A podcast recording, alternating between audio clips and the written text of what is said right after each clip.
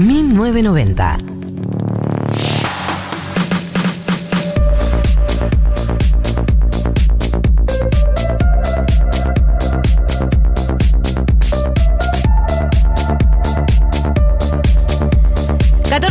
en la República Argentina, bienvenidos, bienvenidos, bienvenidas. Bienvenido. A toda la gente que está escuchando 1990. Me encanta, quiero eh, eh, asignar una nueva tradición que Dale. me gustaría que sea la gente que está escuchando por primera vez, que eh, avise, que se haga presente, que mande un mensaje al 11 40 66 000. Ni leíste el celular, ya te lo sabes de memoria. Sí, me lo sé. 11 40, muy retro saberse de memoria un teléfono. No sé ningún teléfono de memoria, creo. 11 40 66 000. Eh, si hay alguien escuchando por primera vez, me gustaría mucho escucharlos, me gustaría mucho leerlos. eh, y también me gustaría que manden capturas de ustedes diciéndole a gente, che, tenés que escuchar 1990. Está arrancando, es ahora. Arrancá. es ahora. Eh, poné Futurock, ahora. Ah, pero ahora. No, y Eh, aparte, eh, pueden entrar a la cuenta de Futurock. No sé Sí. si saben que tiene un Instagram muy bello. Y pueden ver una foto muy linda nuestra. Eh, ¿Acaso nuestra foto es la mejor de todas las fotos que se sacaron a nivel grupal eh, Del mundo. Los programas. El mundo La respuesta es que sí, para mí. Eh, es mi humilde opinión. Ok. Eh, y cero sesgada, sobre todo. Y bueno, y bueno, eh, uno tiene que quererse a sí mismo. Uno y, y- y por ese motivo, porque me quiero a mí misma y porque los quiero a ustedes, les voy a contar qué hay en el programa de hoy. Les voy a Solo, contar solo porque nos querés. Y también porque si hay alguien que, por ejemplo, se quedó de cosa ñoña y no suele escuchar 1990, esta es una manera de decirles quédate. Quédate. Lo primero que hay que aclararle a la gente es que estamos Martín y yo solos. Falta María del Mar, que es la tercera integrante de este programa. Le mandamos un saludo por el éter. Seguro le va a llegar. Sí, obviamente. Está ahora realizando una entrevista sobre su nuevo libro. Eh, probablemente venga un rato más tarde, más tirando a las 3. Eh, 3 y algo por ahí. Eh, así que por ese motivo no la están escuchando. Pero eh, la van a escuchar dentro de un rato. Por ahí ya la conozcan de Después de la Tormenta. El programa que, en el que ella está toda la semana, de lunes a viernes, por la tarde, con Matías Castañeda, amigo de la casa. Bueno, les voy a contar, eh, habiendo hecho esta aclaración, que tenemos el programa de hoy. Por favor, contanos. Por un win viene Guille Aquino. ¿Cómo? Me ¿Qué? encanta decir win, eso Sí, ya lo tienen que lo saber. Se lo digo a Alex de Jujuy, que está escuchando por primera vez, que yo Ah, digo mucho hola, por Alex. un win y por otro win. Me gusta muchísimo decir esa expresión. Lo raro es que hay solo dos wings y tenemos muchas cosas en el tengo programa. muchos wins. dos. O wings, no sé si es wings, wins. eh, no, ni idea. Creo que va con G, pero podemos. Como un ala. Cla- eh, claro, creo que es la Claro, idea. Por un literal. ala, por este ala. Por este ala. Eh, bueno, eh, por este ala Sí. tenemos, viene Villa- Guille Aquino. Guille Aquino, también conocido como el creador del meme, no puede ser legal publicar eso. Claro. Como el creador de algunos de los sketches más graciosos de los últimos años sobre política. Sí, por si no saben quién es, arroba Droga Nacional. Vayan, Droga búsquenlo Nacional si no en lo conocen. Instagram, Seguro eh. lo conocen igual. Y eh, en, en YouTube tiene muchísimos sketches en- con el nombre Guille Aquino. Sí, sí, el nivel de gracioso es total. No, acá dice, tercera vez que los escucho, no sé si entraré en las temáticas, pues viaje de 35, para nada. La- la- de hecho, la cantidad de audiencia que tenemos, que no es de los 90, es la gran mayoría. Eh, no es una audiencia que haya nacido en los 90, es solo los integrantes del programa nacimos en los 90. Pero bueno, volviendo al Volviendo. tema, viene Guille Aquino. Si no vieron sus sketch, mírenlos, pero como en la tanda de 1990, no lo Claro. miren mientras estamos al aire, porque es una de las personas más graciosas que me- mejor humor hace sobre la política contemporánea y vamos a charlar con él. Y además, trae su educación sentimental. Tengo muchas ganas. Eh, yo ya vi los temas, vos no los viste, pero yo ya vi qué temas eligió y todos están muy en línea con este programa. Está muy bien todos, ok. Me gusta. Por otro lado, Por otro vamos win. a, eh, por otro win, vamos a analizar, ahora que ya tenemos el acuerdo con el FMI firmado, que ya está, ya está todo cerrado, está sucediendo, eh, y que ya podemos hacer balances, ¿no? Eh, principalmente del rol de la cámpora en lo que fue la votación. Eh, hay un discurso de Néstor en donde hace una crítica al rol del FMI en la Argentina y en los distintos países del mundo, que es el que compartió la cámpora en los días previos a la votación en diputados para justificar y adelantar un poco cuál iba a ser su voto.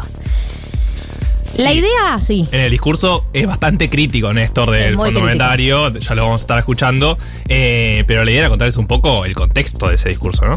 Totalmente, claro, porque es un discurso donde uno lo escucha y dice, ah, claro, este tipo eh, vino FMI, el FMI y le dijo, bye feo, eh, no, no pienso pagar. Bueno, no fue tan así, ay Dios. ¿Qué? Vi una hoja moverse y pensé que era una rata. Este es, este es los con- condicionamientos que, que vivo yo. Así vivo. Porteña, por. Eh, digo, se mueve algo. ¿Es, es una rata? No, lo que digo es. Es un discurso que es real y que Sí. tiene que ver con un momento específico del vínculo de Néstor con el FMI, pero la idea es poner un poco más en contexto lo que fue todo el vínculo de Néstor con el FMI para hacer una interpretación un poquito más completa, porque me parece que es una interpretación eh, un poco más sesgada. Eh, por otro lado, tenemos entrevista, entrevista con Ilia Arduino. No sé si la conocen a Ilia Arduino. Eh, nosotros acá la seguimos hace mucho. Es abogada feminista que habla mucho sobre el punitismo. Es una genia, es una de las, de las referentas, por lo menos de este programa. María del Mar la consume mucho, yo la consumo mucho. Marto Sí, también la consume mucho. Es una, una, una genia, una persona de esas que, viste, como, no sé, Rita Segato, que siempre tiene una idea nueva para traer y que es una distinta. Bueno, yo recomiendo mucho esa entrevista. Vamos a tenerla hoy también. Y ¿Y? por último, pero no menos importante, porque ya acá recibí un mensaje diciéndome que hable de lo de Miley. Ayer fui a Lollapalooza, No, ¿en serio? eh, conseguí entrada sobre la hora el día de ayer y fui a ver a Miley, nada más. ¿Viste Em, otros recitales igual o no? no, Solo, solo Meli. sí, solo Miley y una parte de Bizarrap Ok. que me colé ahí al escenario. Sí, porque la gente por ahí piensa que a mí alguien me invitó a ir al escenario y no, no, no, no es real, no Te pasó va- eso. Te va a venir a buscar la justicia. La no policía. ¿no? no creo. No hay evidencia, solo un par de stories que subí a Instagram. Bueno, bueno. Marche presa. Pero bueno, fui a ver la Miley. Fui a ver la ¿Cómo Miley. estuvo? Estuvo espectacular, porque Miley es, Es una rockstar absoluta. Y yo ayer eh, tuiteaba algo, perdón por la autorreferencialidad, No, pero está muy tiene que bien. ver con lo que vamos a hablar a continuación. Filósofa por. Sí, que es que eh, me emociona mucho ver a Miley. Primero porque está en un excelente momento. Igual para mí siempre la última Miley es la mejor Miley siempre. Esto le Sí. mando un saludo a Matías Castañeda, un gran fan de Miley Cyrus. Sí, sí. Veía Twitter explotado anoche por Miley y lo único que podía pensar era en Matías. Claro, eh, totalmente. Y estuvo y me, puso- me puso muy contenta que Matías haya podido ir a verla. Yo también tenía muchas ganas de verla. ¿Y por qué también me emociona? Porque yo la sigo de cemento a Miley. Desde que salió de Disney eh, con el pelo medio pe- pelirrojo, no pelirrojo, tenía como un anaranjado castaño claro. Era muy niña. Cantando Seven Things, cantando The Climb.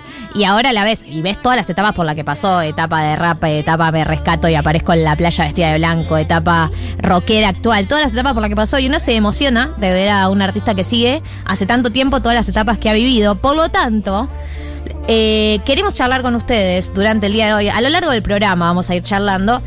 Eh, artistas que ustedes vieron desde Cemento y que vieron como la evolución, ¿no? Porque uno se emociona porque dice, yo, esta gente que la está viendo así rockera, no tiene idea todo el, el- el bagaje que tiene haber llegado hasta acá. Vos no entendés. Vos no O sea, entendés cómo Miley no llegó hasta acá. Lo que tuvo que Eh, pasar y cuando Miley. cantó The Climb o cuando canta Wrecking Ball, como la que estamos escuchando ahora, vos no sabés eh, lo que vio Miley cuando escribió Wrecking Ball. O sea, vos estabas gritándole a los jóvenes de Lola, tipo, ustedes no entienden. Ustedes no, si yo estaba así, no entienden. Y no, imagínate que igual había mucha fan de, fan de Miley de Cemento. De hecho, yo creo que debe haber mucha gente que debe haber pagado la entrada Solo al día ella. uno solo por ella. Sí, sí. Eh, y. No y hablemos, cuando, cuando no canta hablemos The Climb. acompañante, perdón, que abandonó. ¿Por qué? De Zetangana decís. Claro, sí, no, porque- no quiero hablar de él. no hablemos porque- No le demos ¿para qué- aire. para qué amargarse, No le demos no? aire en nuestro programa Zetangana. No quiero hablar de eso. No, no lo hagamos diputado. Eh, bueno, me gustaría que charlemos, que ustedes digan, che, yo a tal artista nos cuenten en el 11 40 66 000. ¿Qué artista vienen siguiendo de cemento y ustedes saben todo el camino que recorrió ese artista para llegar a donde está? Hay artistas que son bastante coherentes en su trayectoria, ¿no? Como que tienen una línea eh, musical, eh, de estilo, qué sé yo, que se mantiene. No sé, Lenny Kravitz. Está igual hace 20 años. Sí, es impresionante un poco lo igual que está. Eh, el- pero Miley Cyrus pasó por 50 Miley Cyrus ya. Y pero porque la agarró la adolescencia también, ¿no? Como que hay algo de cuando te haces famoso joven que tenés que no puedes ir cantando canciones Disney toda tu vida. Medio No, raro. de hecho, ella parte para mí de su, de su cambio de faceta, de la etapa Bangers, Mm. que es eh, el disco donde empieza a aparecer con pijas en el escenario y etcétera. Eh, es su etapa romper con Disney. Ella dice, Obvio, bueno, ¿cómo, obvio. ¿cómo rompo con Disney? Me desnudaré. Y voy a tener pijas en el Y voy a escenario. pondré pijas en el escenario. También es la etapa donde rompe con su pareja, Liam Hemsworth, una de las tantas rupturas. Eh, así que nada, acá eh, esperamos en el WhatsApp, en el 11 40 66 000, sus eh, relatos, sus experiencias. Allá aparecieron varias personas que fueron al- a, Lola solo por Miley. Sigo a Miley de Hannah Montana, la y fue increíble. La Miley reconciliada con todas sus etapas, cantando desde Climb y Seven Things a Wrecking Ball y un tema nuevo es lo mejor. Eso también me gusta de Miley, que, mm, que eso, que está, como dice acá eh, el oyente, el oyente, no, no sé. eh, está, no, está reconciliada con todas sus etapas. Viste que hay artistas que no cantan de su Ay, primera sí, etapa, que reniegan. Y ella dijo en el recital, em, yo voy a cantar esta canción porque sé que hay mucha gente que me viene siguiendo hace muchos años y esto es para ustedes. Y, y canta uno de sus primeros temas. Y, nosotras, llanto. nosotras sacadas, nosotros sacadas. Pueden mandar mensajes, pueden mandar audio. ¿Hay audio? A ver. Uh, me pasa con Nati Peluso, con mi hermano, los, las veíamos cuando tipo, no tenía ni videoclips. Eh, las fuimos a ver a Niceto, o sea, un lugar re chiquito, y ahora la veo y es como, te veo desde siempre, reina. La Bueno, amo. la repegó Nati. Eh, totalmente. Y además Nati también pasó por mucha... No pasó, tiene en sí misma muchos géneros, muchas eh, estéticas, muchos looks. Sí, hay muchos videos de YouTube de ella muy joven y siendo muy poco conocida, tipo cantando en la calle, medio esa dinámica. Sí, cantaba de calle, cantaba en restaurantes y en bares en España cuando arrancó. Eh, ponele ahora, viste que tiene un ojo de cada color. Eh, Sí, no, no. El personaje que es ahora es. Pero pará, pero yo pensé que era un look que había elegido y no, ella los tiene uno de cada color y todo este tiempo lo estuvo careteando. No, ¿en serio? Sí, eso leí. Qué loco. Tiene un nombre, eso, seguro alguien en, en la aplicación me lo va a decir. distinto Ojo- ojos de videotape. Eh, no, tiene un nombre eso de tener un ojo de cada color.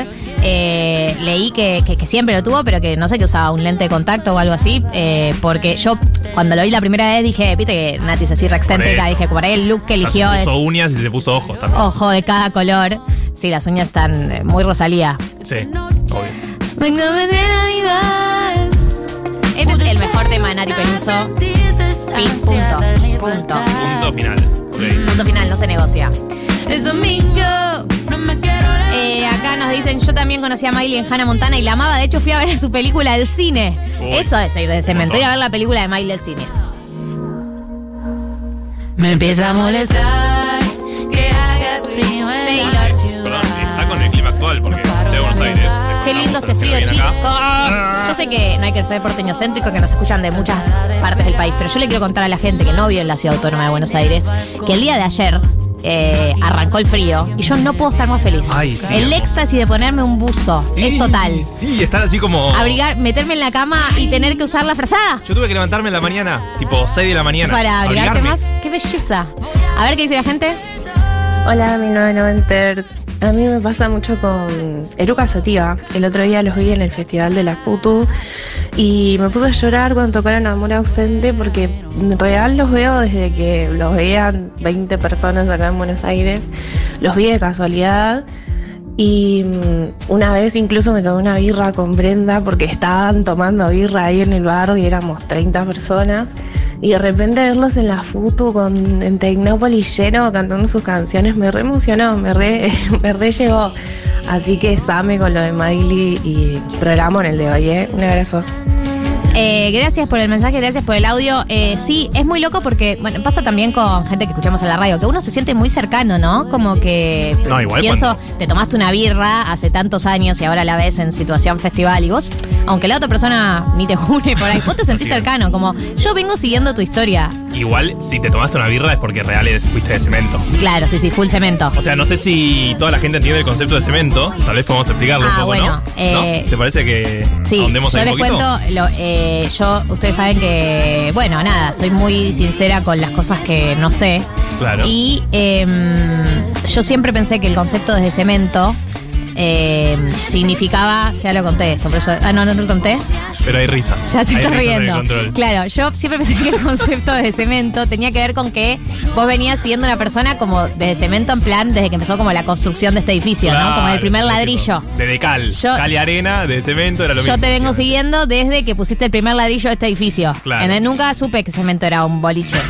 Eh, entonces era, para mí tenía mucho sentido. Yo te sigo de cemento, o sea, te sigo desde que eh, empezaste a poner el El nivel de Centennial es total. O sea, Claro, eh, sí. Eh, después aprendí. Pero siento que igual me quedo con, la, la- con mi interpretación del- de, de- de lo que significa de cemento. Sí, yo tengo una de esas que es joya nunca taxi. Eh, Joya, nunca taxi. ¿Vieron el auto cuando se vende? Que te dicen joya, nunca taxi. Yo pensé que te querían decir que nunca te iba a dejar de funcionar y te ibas a tener que tomar un taxi. ¿Y no que decir? nunca había sido un taxi, que por ende no estaba todo roto. Ah. ¿Vos tampoco habías entendido? No, es que ni la conocía. Ah, esa ok, expresión. ok. Bueno, no me siento tan mal. Acá me aclaran que se llama eh, heterocromia o heterocromía. No sé si estoy diciendo bien. Estoy yendo a googlear esa tilde.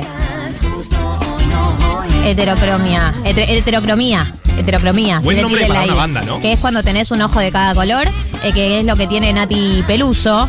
Eh, acá, chica, acá nos dicen, pensé que Cemento era una radio. ¿Ves? Yo no soy la única que estaba equivocada. Les cuento a la gente. Claro. Sí, más noventas, creo. Era ¿Ves? un. Acá apareció Bueno, otra persona que dice que se acaba de enterar de lo que de que Cemento era un boliche y que pensaba lo mismo que yo. Bueno, no estoy sola. Informando a la gente. Es como cuando me enteré que Alberto y Aníbal Fernández no eran hermanos, que fue hace dos semanas. Es y montón. también descubrí, eh, y también descubrí que había un montón de gente que no, que pensaba que Alberto y Aníbal Fernández eran hermanos. ¿Y Cristina Fernández? No, no, no. Lo pensaba solo Aníbal y. Alberto porque Aníbal y Alberto me parece que son dos personas parecidas. ¿O no? Bigote. Y voy a sumar una justificación que Sí. es eh, cuando le renunciaron todos los ministros a Alberto, ¿se acuerdan? Post eh, sí, elecciones acuerdo, legislativas. sí. ¿Sabes a quién fue el primero que llamó a Casa Rosada? ¿A quién fue? Aníbal. A su hermano. Y yo dije, lógico, llamó a su hermano. Pero bueno, nada, cositas, confusiones que uno tiene a lo largo de la vida. Estamos hablando de artistas que viste crecer, vos decís, yo te vi cambiar, mutar, migrar en el 1140 66 0000. Supongo que a las nuevas generaciones un poco le pasa con quienes también tocaron ayer, ¿no? Eh, Wosito, el Duquito y todo el mundo de trap. Sí. Eh, nosotros ya quedamos un poco. Tiene nuestra edad. Somos igual. ya, somos medio viejos ya. Claro, ya somos medio viejos con esa generación, pero si lo venís siguiendo de hace cinco años, medio que lo seguiste de cemento. Y sí. Acá dicen, yo sigo a Babasónicos de la época que seguirlos era para putos. Bueno, eh, es verdad que en una época era una banda deslegitimada. Sí, Eh, que era como esa banda. A Miranda le pasó lo mismo. claro, a Miranda sí. es el mismo fenómeno para mí. Una banda épica, con muchos fundamen- con muchos fundamentos, digamos, con muy buena composición, muy buenas letras, y que durante mucho tiempo para la gente de Babasónicos era putita. Ah, el de hacerte muy putita, probar la galletita. Y ahora sabemos que Y ahora es una de las mejores bandas actuales del, del rock mundo actual. mundial. Sí, obvio. Actual del rock actual, del rock actual. ahora que sigo mi instinto. El instinto animal no fallará. Ellos ¿Te fueron los, eh, fue el primer artista, los primeros artistas que vinieron a hacer la educación sentimental en vivo. ¿Te acordás cuando hablando con Ale Sergi? Yo le digo Ale porque somos amigos, ¿viste? Amiguísimos. De hecho, eh, Crónica Anunciada después los entrevistó y no tuvo una experiencia tan grata. Pero porque nosotros nos llevamos mejor, o sea, amigos. íntimas. básicamente.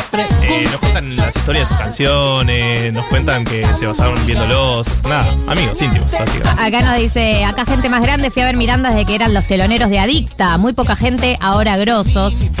Y acá nos dicen que, eh, acá Victoria dice que fue a la escuela secundaria con Juan Ingaramo y vio toda su etapa de crecimiento, desde que iba a la Colmena, que es una escuela de música en Córdoba Capital, hasta el hoy. Increíble. Bueno, nosotros seguimos de cemento a la Breche también. Es verdad. Hemos ido a, de las primeras. A las que eran en Bitflow, fuimos juntos, que se transpiraba mucho, se transpiraba mucho, mucho, Sí, sí, mucho. el nivel de transpiración era total. Y ahora mira, va la Rosalía. mirá los pibes, Y yo, cómo a mí nadie me invita ahora. Yo fui cuando no iba nadie. No te haga, no te haga que. Dale, mira. Eh, acá nos dice, María dice que sigue a los primeros videos de YouTube a Male Pichot. Male ídola desde que tengo 15 años, nací en el 95. Y sí, pero Male Pichot me parece. O sea, la Male Pichot eh, previa a la loca de mierda. ¿Hay una Male Pichot en YouTube previa a la loca de mierda?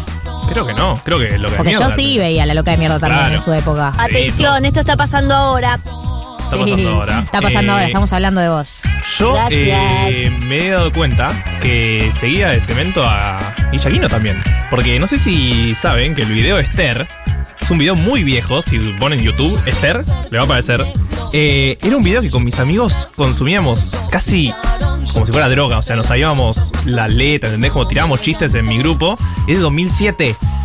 ¿2007? Un montón de Claro, tiempo. yo 15 ese video años. no lo había visto. 15 años. Pero sé de mucha gente que lo había visto, pero que no vinculaba al guillequino de ese video con el guillequino actual. Claro, a todos nos pasó que en un momento nos dimos cuenta que era el mismo.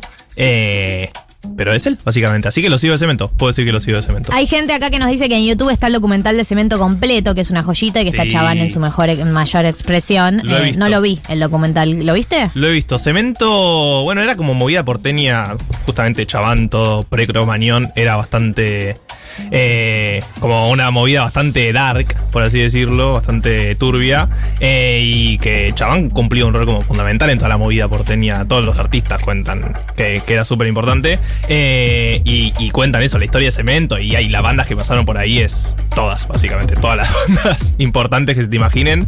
Eh, incluso creo que Miranda también eh, tocaba en Cemento. Así que alguien puede decir que veía Miranda de decir, cemento, literalmente. Literalmente. Acá nos dice, no, la seguimos al- a, Paulo Londra desde la Plaza de, de la Intendencia en Córdoba, en las batallas de gallos de los viernes entre amigos, un pibito. Hay buenos videos de Paulo Londra en la época de batalla de gallos, un estilo completamente distinto. Sí, nunca lo vi. Vi la foto nueva que tiene, que ahora es un león, que por favor, un diseñador gráfico ahí, ¿no? Alguien que le diga. Eh, mitad cara, mitad león es Ay, muy no, fuerte. no, no, no, no. Es muy fuerte ese... Pasa que también yo creo que Paulo Londra es esa gente que ya no, no depende de esas cosas, ¿viste? No va, no va a agarpar más o menos por un flyer. No, No por eso igual vas a resignar todo tipo de, de criterio estético, ¿no? Pero... Sí, por eso, amigo, date cuenta. No lo sé, pero esta noche de mí no te escapas. Esta noche no me guardo las palabras. Soñé siempre no con tener. Y que Batalla. De gallo viejas. De gallo viejas. Yo sí, Pero vos porque sí, ¿no? tengo mis amigos Julio y Mateo que me han sentado frente a YouTube a ver batallas de gallos viejas de todos, del Duki, de Pablo Londra, de Trueno, ¿no? de Woz. Y la verdad que eran todos muy prolíficos. Bueno, Eran todos Duki. muy, muy prolíficos. Yo he visto videos del chico de Duki, sí. Es increíble. Es increíble. O sea, no, hoy y de hecho, hoy en día, no, hoy en día, porque yo estoy obsesionada últimamente con ver los créditos de las canciones, porque la mayoría de los artistas contemporáneos no escriben sus canciones. Sos residente, O tienen, sí soy. Eh, o tienen, ponele, la canción Gentai de Rosalía, la canción que Rosalía le diga a la, a la pija de Raúl Alejandro, Ahí va. eh, que es su pareja, tiene 10 compositores. Imagínate 10 personas O sea, todos escribiendo sobre la la pija pija, de Raúl. Alejandro, qué incómodo. Eh, y el Duki eh, compone la mayor, la mayor cantidad, la gran parte de sus canciones él solo o con una persona más, eh, que es el productor de, de su música. Y para mí se renota porque él tiene una capacidad, ¿no? De componer el momento. De hecho, Emilia Mernes también cuenta que cuando. ¿Quieren que analice esta canción? No La gente lo pide en la calle. Yo- Mira, yo le voy a contar el contexto. Esta sí. canción se llama Hentai, que es una categoría del porno, eh, tipo eh, flash anime. Sí. La canción se llama Hentai. Pero Ok. estoy Te quiero. Y ella, esta canción se llama Hentai, dice: Te quiero ride, te quiero montar, como mi bicicleta. Hazme un tape, Hazme un tape, hazme un video. Modo Modo Spike, supongo que Spike Lee. Ponele. Yo la batí. Esta parte, no sé. Yo la batí. Se montó. No se entiende mucho, ¿no? Segundo Lo segundo es chingarte. Lo primero es Dios. Lógico. Eh, ella en el videoclip está montada en un toro, en esos toros mecánicos, en Sí. una parte y en esta parte que es la del estribillo que dice so good, so good, está entre sábanas. La metáfora es nula, la literalidad es total. Sí. Es, decimos que se lo dedica a Raúl Alejandro porque Raúl Alejandro es su pareja actual y además una persona que es conocida por garcharse al piso. No sé si vieron el challenge de Raúl Alejandro, pongan en YouTube Raúl Alejandro bailando y es muy, Raúl Alejandro es muy prolífico, eh, tuerqueando piso. eh, Ok. muy cerca del piso, digamos. Yo he visto videos de gente. Vos lo ves y decís, claro, lógico. De hecho, no entiendo cómo no le dedicó un disco entero. ¿Qué? ¿Escuchás lo que dice? Enamorado de su pistola. Literalmente. Es que para mí Rosalía como canta así que no se entiende muy bien. Y la, la música el, la- o sea, el- linda, no parece que le está hablando una pija. Modo Spike. Mirá, mirá lo que dice ahora. Caro como, Caro como que tiene un diamante en la punta. Siempre me, Siempre me pone por delante, por delante de esas putas. una metáfora para hablar. Decir, eh, yo ni sé cómo llegamos a Rosalía. Pero que le hizo una canción a la pija de su novio, básicamente. Esa parte del estribillo me gusta. Gente, vamos a seguir eh, recibiendo sus mensajes. Tenemos un programón por delante y por ese motivo y muchos otros, si les parece, escuchamos un poco de música. 90. 1990. Profundo y banal. Esta deuda ha sido constante vehículo de intromisiones porque está sujeta a revisiones periódicas y ha sido fuente de exigencias y más exigencias que resultan contradictorias entre sí y opuestas al objetivo del crecimiento sustentable. Desnaturalizado como está en sus fines el Fondo Monetario Internacional, ha actuado respecto de nuestro país como promotor y vehículo de políticas que provocaron pobreza y dolor en el pueblo argentino de la mano de gobiernos que eran proclamados alumnos ejemplares del ajuste permanente. 1433, este discurso que estábamos escuchando es parte del discurso que compartió la Cámpora ¿no? en sus redes sociales en la semana previa a la votación del acuerdo con el FMI en diputados, ¿no? ¿no? Que no es casualidad porque adelantaba un poco la que iba a terminar siendo la posición, eh, que fue votar en contra del acuerdo que, del acuerdo de refinanciación que cerró Alberto Fernández y Martín Guzmán. También hay que decir que pudieron votar en contra porque estaban los votos garantizados. Habría que ver qué hubiese Sí, sí, pasado si no estaban garantizados y tenían que, no sé, o abstenerse o incluso votar a favor. Pero bueno, un poco eh, se utilizó este audio como justificación de, bueno, mira lo que decía Néstor sobre el FMI, ¿no? Decía esto de eh, que siempre nos ha sometido, que nos impulsa a recortes y ajustes que después eh, frenan el crecimiento de un país. Y me parece que eh, si vamos, y, y algo, y, y también que fue uno de los puntos de, de polémica, ¿no? Tipo, ¿qué hubiese hecho Néstor? Néstor? ¿Qué hubiese votado Néstor? Y si bien yo a mí no me interesa para nada sumarme no. a esa polémica, no me interesa opinar sobre ese tema, sí me parece que es interesante poner en contexto este discurso. Sí, este discurso fue el 15 de diciembre de 2005. A ustedes le dice algo esa fecha, seguramente no. Pero eh, fue el día que anunció que le iba a hacer el pago de toda la deuda que le debíamos al Claro, fondo. fue el día O sea, que Néstor dijo, pudo hacer ese discurso porque teníamos la guita para decir, bueno, eh, me cansaste FMI con tus condicionamientos y tus y tus ases- y tus eh, Asesores, sens- tus visitas, sí, tus todo. tus visitas, tus todo, toma, te pago todo lo que te debo y se termina mi vínculo con vos. Bye feos. Bye feos. Esto fue el 15 de diciembre del 2005, pero me parece que para hacer un análisis completo de lo que fue el vínculo con, de Néstor con el FMI hay que ir un poco más para atrás. Sí, claramente, si no saben, los ponemos más en contexto, pero esta deuda del Fondo Monetario era la que se venía refinanciando en los 90 y que después lleva a la crisis eh, de 2001, ¿no? Al default. Al default de 2001, la crisis, eh, crisis de deuda. Eh, Rodríguez está en el Congreso diciendo no vamos a pagar nada. Me encanta porque quién pudiera, ¿no? Asumir eh, Rodríguez A y decir, eh, mi primera medida es no le vamos a pagar al fondo. La mismísima Miriam Bregman. Sí, a todos aparte. Eh, no solo le vamos a pagar a nadie. A nadie. Bueno, veníamos de ese contexto, ¿no? Claro, el contexto default estábamos en la lona. Estábamos en la lona. Ahora entramos al 2003, si les parece, que es cuando Dualde firma un acuerdo con el Fondo Monetario diciéndole, che, bueno, teníamos que pagar, danos un par de meses, volvemos a negociar en, en nueve meses, en septiembre, porque justamente tenía, venían las elecciones y venía, iba a subir Néstor, no tenía mucho sentido que Dualde negocie con el fondo cuando iba a haber un nuevo gobierno, y asume Néstor el 25 de mayo de 2003. Ahí empiezan las negociaciones, claramente. Claro, ahí empieza la gestión Néstor FMI. Ahí empieza esa relación. Eh, claro, que esa relación, eh, ¿cómo arranca? Bueno, como le decía, tienen que negociar en septiembre de do- 2003 porque hay un pago importante que le teníamos que hacer eh, y que claramente no teníamos la plata. Entonces, con esa fecha límite, Néstor empieza con la negociación, eh, se empantanan las negociaciones, como sucede Porque, en como pasa muchas- siempre, el FMI pide A, el gobierno dice no te puedo cumplir esa meta, porque siempre las negociaciones eh, pasan por las metas que pide el FMI versus lo que el gobierno cree que puede cumplir. Claro. Y Néstor dice, no te pago nada. O sea, llega el vencimiento, Néstor dice, no te pago nada. Y finalmente se arregla unos días después. Eh, y Claro, que es el famoso eh, el abismo del que entras cuando no pagas, llega el vencimiento y no pagas. Como, ¿qué pasa si llega el vencimiento y no pago? Bueno, la mayoría de las veces nada, siguen las negociaciones unos días más y por ahí se cierra un nuevo acuerdo. Claro, ahí el fondo ya venía una relación bastante conflictiva con Argentina, estaba bastante mal visto el fondo, piensen en términos históricos, venía con varias crisis que no había podido resolver eh, en todo el mundo, pero en Argentina especialmente, ¿no? Era como el fracaso del fondo en Argentina, entonces Néstor va y le dice no te voy a pagar nada, un par de días después arreglan y ahí sí firma un acuerdo. Claro, porque Néstor tenemos Kirchner. eso, claro. Vamos, en pie. hay una instancia en donde Néstor eh, firma un acuerdo con el FMI. Sí, Porque y- veníamos acumulando una deuda que eh, no había interés en desconocerla. Claro, incluso hay discurso de Néstor diciendo no podíamos desconocerla, lo único que podíamos hacer con esta deuda era como con una hipoteca de una casa, dice en discursos posteriores, lo único que podíamos hacer era pagarla. O sea, no había otra solución. El tema es justamente cómo pagarla, ¿no? ¿Cómo, Bueno, cuándo y dónde? En septiembre de 2003 firma este acuerdo con el fondo. La meta principal era el superávit fiscal. Claro, vos lo que queremos es eh, Que recaudes- gastar, eh, claro, recaudar menos de lo que gastás, de- más de lo No, que gastás. Más de lo que gastas, claro. Perdón. Que recaudes plata para poder pagar tu deuda. Eso es lo que le dijo el fondo. Y pusieron metas a un año, o sea que tenía que cumplirse en el primer año.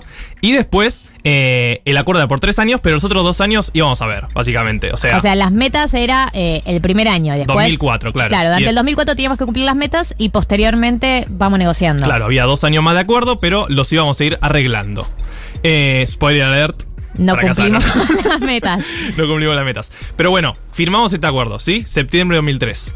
Eh, básicamente, el fondo, a- esa era la meta principal, la fiscal, pero también tenía un montón de metas, tenía metas monetarias, tenía metas eh, incluso de renegociar una nueva ley de coparticipación, que si se acuerdan ya hemos hablado acá, tenía que ser aprobada por todas las provincias, o sea, era inviable. Eh, también estaba el tema tarifas, porque... Siempre está presente. El fondo siempre, está muy preocupado por las- nuestras tarifas. Y sí, porque si está preocupado por el tema fiscal, claramente le va a preocupar el tema tarifas. Eh, porque bueno, veníamos de los 90, privatizaciones, pero el Estado a la vez eh, regulaba el- esos precios, entonces el fondo quería que re- renegocien, eh, renegocie el gobierno con las empresas. Y bueno, un montón de metas, pero la más Pero que muchas nos suenan a las que piden hoy en día también. Claro, y la idea de ese acuerdo era que el fondo desembolsara los pagos de capital, o sea, lo que le debíamos al fondo que nos había prestado, y que los intereses de esa deuda sí la vaya pagando la Argentina. O Que sea, es, a diferencia de ahora, ahora ellos nos dan la plata que nosotros le debemos más un extra que nos va a quedar para que vayamos recomponiendo las reservas. Y en ese momento era, te doy la, pa- la plata que me debes hasta ahí y encima los intereses los cubrís vos. Porque Claro. tenés las reservas para hacerlo, que es algo que ahora no, la, no tenemos. Claro, eso fue el acuerdo que firmaron en septiembre de 2003 y ya en diciembre, que era la primera revisión, eh, ya empezaron lo, lo del bardo. Básicamente... Ya, eh, a la primera revisión. a la eh, primera revisión porque el gobierno había hecho, no sé si... Piensen de vuelta, post 2001. Le decimos al fondo no te pago nada, bueno, negociamos con el fondo, pero también teníamos a los deudores privados, a los acreedores. Fuimos a los acreedores y ¿qué le propusimos en diciembre de 2003? Una quita del 75%. O sea, si yo te debía 100, ahora te debo 25. Entonces los acreedores y el fondo nos dijeron, che, monstruo. No, o sea, no da, básicamente. Entonces ahí el fondo eh, quiso empezar a estar en esas negociaciones. Claro, una de las empezó a hacer parte del condicionamiento para girarnos la guita, decirnos como, che, yo te giro la guita si intervengo también sobre lo que es la negociación con tus privados. Claro, ¿y por porque qué? yo soy tus privados también. Claro, porque porque- somos la misma persona. Porque acuérdense que el fondo son lo- las potencias, básicamente, ¿no? ¿Y a quiénes le debíamos plata que eran los privados? Bueno, a gente que vivía en las potencias. Claro, Entonces, era- atendían en las dos cajas. Claro. La negociación del gobierno había cerrado ya con el fondo, pero seguía abierta la negociación con los privados. Y ese fue uno de los temas que desembocó en justamente la caída de este acuerdo un par de meses después. En marzo de 2004, ya pasamos a 2004, eh, em- sigue con estas revisiones trimestrales, que es la que vamos a tener ahora también. El nuevo acuerdo también tiene revisiones trimestrales. eh, y ya en marzo de 2004 ya se veía venir que no funcionaba muy bien. No estamos Néstor- cumpliendo. Néstor llamando a la directora del Fondo Monetario diciendo, yo te tengo que pagar, pero vos me vas a dar los desembolsos, ¿no? O sea, confirmame Claro. que me vas a dar los desembolsos, Porque porque si no, no te pago nada le nada. podía garantizar. Si no, no te pago nada. Eso en marzo y en junio ya medio que se rompe el acuerdo porque eh, la revisión que trimestral que tenía que haber, el fondo dice te la pasamos para septiembre. Vamos viendo. No, no, no nos giran la plata. No nos giran la plata ya en junio. De vuelta, con la idea de que el Fondo Monetario venía negociando para que Argentina haga una mejor oferta para los privados. Piensen que ahora el acuerdo se firmó después de la renegociación con la deuda del privado. O sea, Guzmán ya cerró la reestructuración de la deuda eh, con los bonistas y después fue con el fondo. Eso en el 2003 fue al revés. Primero fuimos al fondo y después empezamos a negociar con los privados. Y, ahí- el quiebre el viene quiebre- en julio del 2004. Claro, en julio, en esa revisión, el fondo dice, no te voy a dar la plata. No hiciste la ley de coparticipación que te pedí, eh, no, revisaste los bancos Nación y Provincia de Buenos Aires, tampoco las empresas privatizadas, no cumpliste con nada. Eh, además te pedí un superávit por encima del 3%, tampoco lo cumpliste. De baja, no te gira un peso más. Claro, lo que decía el gobierno era, yo cumplí con el 3, que era nuestra meta. Ahora el fondo, después de negociar el 3, me pedís más. ¿Me pedís que sea más cercano al 4? No, yo no voy a cumplir con eso. Y en ese tire y afloje, finalmente Kirchner y Lavagna, que era el ministro de Economía en ese momento. Por eso también quedó tan reconocida esa dupla. Claro. Eh, bueno, dicen, bye fondo. Claro, el tema este es que tenían las reservas para decir, bueno, me cansaste fondo, ¿sabes qué? Te pago todo ahora, se termina nuestra relación. Que Claro. en ese momento representaban, le pagan todo el fondo con lo que era el 30, 30 y... ¿Cuánto me Eso, dijiste? eso fue en diciembre de 2005, que es el discurso que escuchamos, que escuchamos Claro, de Néstor. Y ahí llegamos a este discurso. que le pagan al Fondo Monetario los de mil millones de dólares que le debíamos, que era más o menos un tercio de las reservas que teníamos. Claro, teníamos la guita para hacerlo. Por más que era sacrificar un tercio de nuestras reservas, teníamos esas reservas para hacerlo. Sí, hubo que haber, hacer como todo un, una cosa medio de debe y haber, no contable, porque las reservas no eran del Estado, sino del Banco Central, bla, pero se pudo hacer. Ahora piensen que las reservas son 37 mil millones de dólares y le demos al fondo 45. O sea, ni siquiera tenemos Ni siquiera los con dólares en las reservas reservas. podríamos hacerlo. Que eso nos lleva al presente, ¿no? Y eh, cómo me parece que, si bien entiendo el contexto en el cual se utilizó ese discurso de Néstor, no hay margen de comparación, porque no podríamos hacer esto aunque quisiéramos, no podríamos cancelar la deuda aun- aunque quisiéramos. Eh, y me parece que es injusto, no me quiero poner albertista, si es que existe el albertismo todavía, por ahí soy la única. Eh, pero me parece que es un poco injusto, ¿no? En este contexto, eh, poner ese discurso. Si bien sé que hay un montón de otros motivos por los cuales la cámpora, que incluso tienen que ver con cosas más personales que políticas, como por ejemplo que dicen que Guzmán les dijo eh, que iba a hacer otro el acuerdo y al final se enteraron en el último momento. En Sí, o que lo dejaron de lado en la que lo dejaron de negociación lado, que el, famoso secretismo. Eh, pero me parecía importante porque si no es injusta la comparación histórica, ¿no? Sí, decir que Néstor le pagó al fondo todo lo que le debía, o sea, sí, se lo pagó, pero primero hizo un acuerdo con el fondo. Y hay que tener en cuenta que cuando no pudo, cuando él mismo decía no teníamos plata para pagarle, fue con el fondo y arregló un nuevo acuerdo. Y después sí, fue una decisión política muy importante pagarle al fondo. En, en ese momento, por más de que tuviera las reservas, un tercio de las reservas es un montón. Y la oposición también lo criticó. Y después salió bien esa jugada, claramente. Eh, pero no es el momento en el que estamos ahora. Claramente el, el gobierno eh, no podría ni aunque quisiera pagar porque no tiene esas reservas. Entonces, decir, eh, no, no son del todo comparables ese momento, ese 2005, con este 2022. Ya llegó Guillo Aquino. En minutos, eh, acá con nosotros. Eh, si les parece, vamos con Primal Scream y seguimos con más 1990 hasta las 4 de la tarde.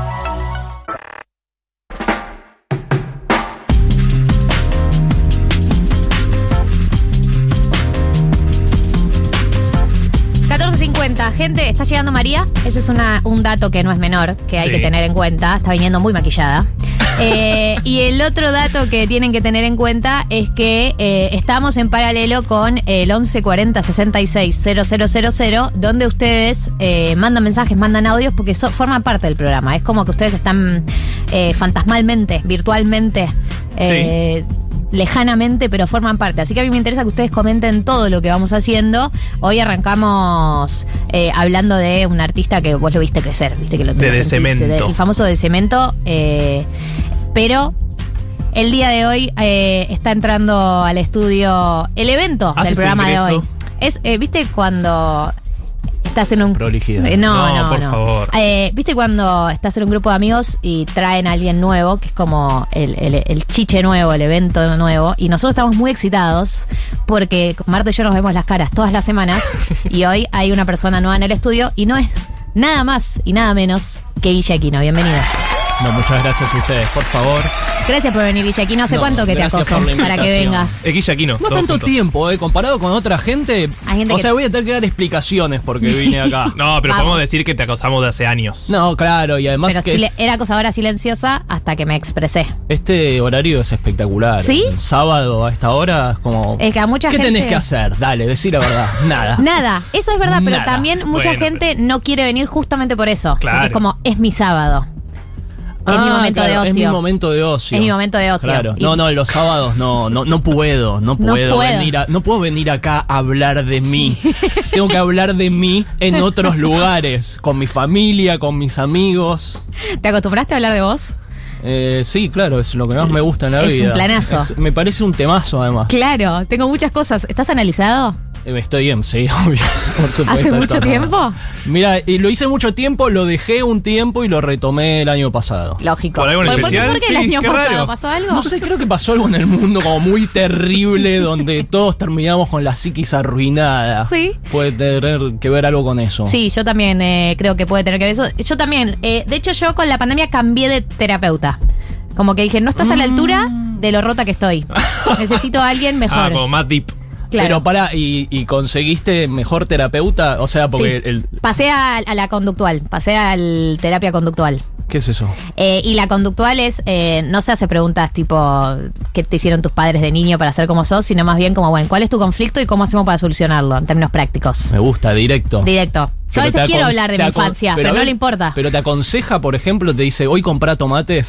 Sí, Hoy, hoy, me dice, hoy me comé dice, milanesa cuando de le pollo. digo, cuando le digo, che, esta semana comí re mal, pedí delivery, qué sé yo, me dice, ¿y si los lunes vas a la verdulería y los lunes ya instalás que te compras verdura todos los lunes, ese tipo de consejos. Está bueno, me gusta que empieza con un y sí la No, cuestión, porque lo- podría ser también, escúchame una cosa, ¿sabes qué vas a hacer? No, para Te voy a lo- recetar. Vas a comer que- esto. lo que tiene bueno la conductual es que nunca te juzga. Vos le decís, para la semana que viene te prometo que me anoto en cerámica, compro las verduras y que caes la semana que viene y che, no hice nada. No hiciste una importa. verga, ¿no? No, impo- no importa. A, a ver, intentemos de nuevo. Es lo que se puede. Y eso está bueno. Eh, te lo recomiendo, pero hay que pasar igual para mí por eh, hablar de la infancia. Yo porque yo lo hice mucho tiempo. Claro, ya lo tenía solucionado. Hice mucho tiempo psicoanálisis. Sí, hay el tema del psicoanálisis también eh, que arranca la sesión y hay gente que no te pregunta como nada.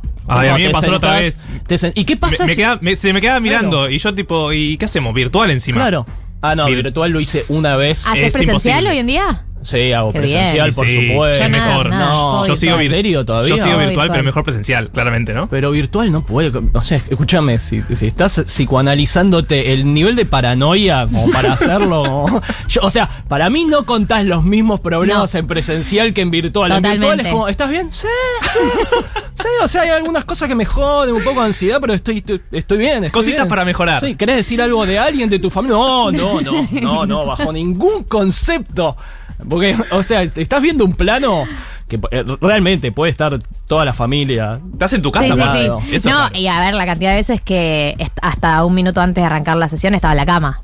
Y me he visto para, las, para la sesión y, y se nota que no estoy en, en modo terapia, Claro. como diría la serie.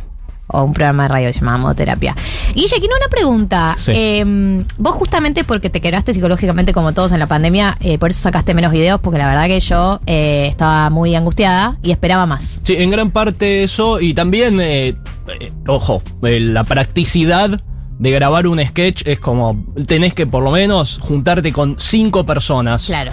Al mismo tiempo. Y en un momento eso parecía una locura. Ahora estamos Claro. todos acá, ya se solucionó todo, no Eras existe más eh, el COVID. el surfer que se fue a la costa si te juntabas. Mal, mal. Que mal. ahora, hay que decirlo en retrospectiva, un referente.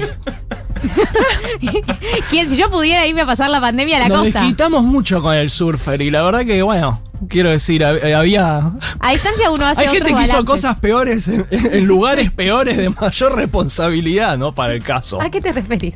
No, no sé, no importa. Eh, no, no, eh, lo que digo es, ahora tenés otro ritmo. La pregunta es, ahora que ya pasó la pandemia y has sacado eh, una versión paga, una versión on demand. ¿va a cambiar el formato de tus sketches a futuro o, o no lo tenés planificado y vas viendo? No, no tenemos idea. Sí estamos escribiendo eh, de nuevo y sí estamos escribiendo sketches de Claro. vuelta. No estamos escribiendo un especial como es el presidente, que es un especial de una hora, la peli que queríamos ese desafío, ese desafío se cumplió. Todavía lo pueden ver en alternativateatral.com. Perfecto. Este, pero la idea es eh, mm, volver al formato sketch. Eh, no sabemos eh, cómo va a salir, si va a salir eh, así semanalmente. No creo que empiece a salir uno por semana, no voy a hacer nunca más en la vida. Perfecto. Lo lamento porque tampoco, cuando lo hice tampoco lo quería hacer. Claro. Era muy, muy pobre. y tenía que hacerlo obligatoriamente, pero es una locura. El ritmo es, eh, es inútil y ya a esta altura que ya hay tantos videos y ya se vieron tanto, no, no hay necesidad de hacer uno por semana. Yo creo que una hora de mí por año Sí. es lo suficiente para la gente para durar cinco años más. Claro, para tirar, para tirar con esto. Eh, no, yo te iba a preguntar con respecto a eh, si la gente se pone más exigente o menos exigente a medida que pasa el tiempo. Yo siento que con la gente que me causa gracia, como por ejemplo vos y tus sketch, un poco ya entro entregada, ¿no? A los sketch eh, entro con la guardia baja. Pero no sé si es un fenómeno general o si la gente se va poniendo más exigente. Para mí eh, es como de doble filo. Pon- Poner, es eso que decís, bueno, ya te empezás riendo un poco. Sí. Pero bueno. yo ya te veo la cara, me pasa Claro, con Julián. Lucero también. Claro, que- como hola y ya es gracioso. Es- me mató, me mató con esto. Pero para mí eso dura, eh, no sé, en mundo de video, que tenés un video de cinco minutos, dura un minuto y medio. Claro. Si al minuto y medio no está siendo gracioso, sos la peor basura que vi en mi vida. No me importa nada, no me importa tu historia, no me importa si hiciste algo bueno, nada. Este minuto y medio no es gracioso, esto es basura, sácalo.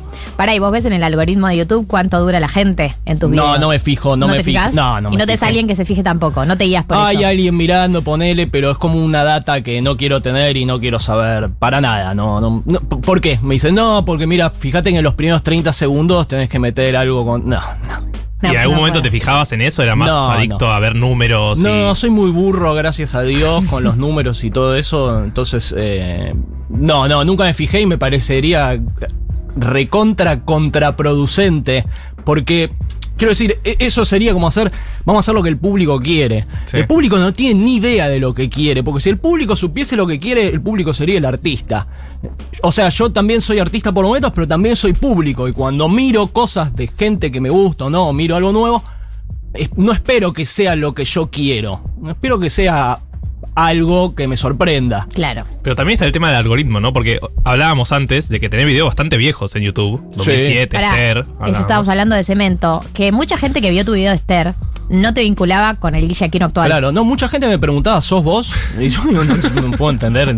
O sea, es verdad que, eh, no sé, los años no me han tratado de la mejor manera. ¿A pero- quién? ¿A quién sí? Pero. Pasó mucho tiempo, para 15 Pero años. Bueno, a Baraglia sí lo han tratado bien en los pasados Sí. años. Bueno, pero, o sea, cambia también. Lo que pasa es que envejece como el buen vino. Así cualquiera. Sí, así cualquiera. Pero entonces no, no es que te amigaste con el algoritmo y de 2007 a los últimos videos eras como que ibas cambiando, eh, ibas viendo qué convenía, la duración de videos. No, nada. ese todo mal, todo distinto. Y ¿saben qué? Tal vez funciona lo del algoritmo, pero la verdad lo cambian cada seis meses. Yo me acuerdo Claro. cuando empezamos con los videos, era como, esto me decían, esto no va a funcionar nunca porque la gente no quiere ver un video de cinco minutos.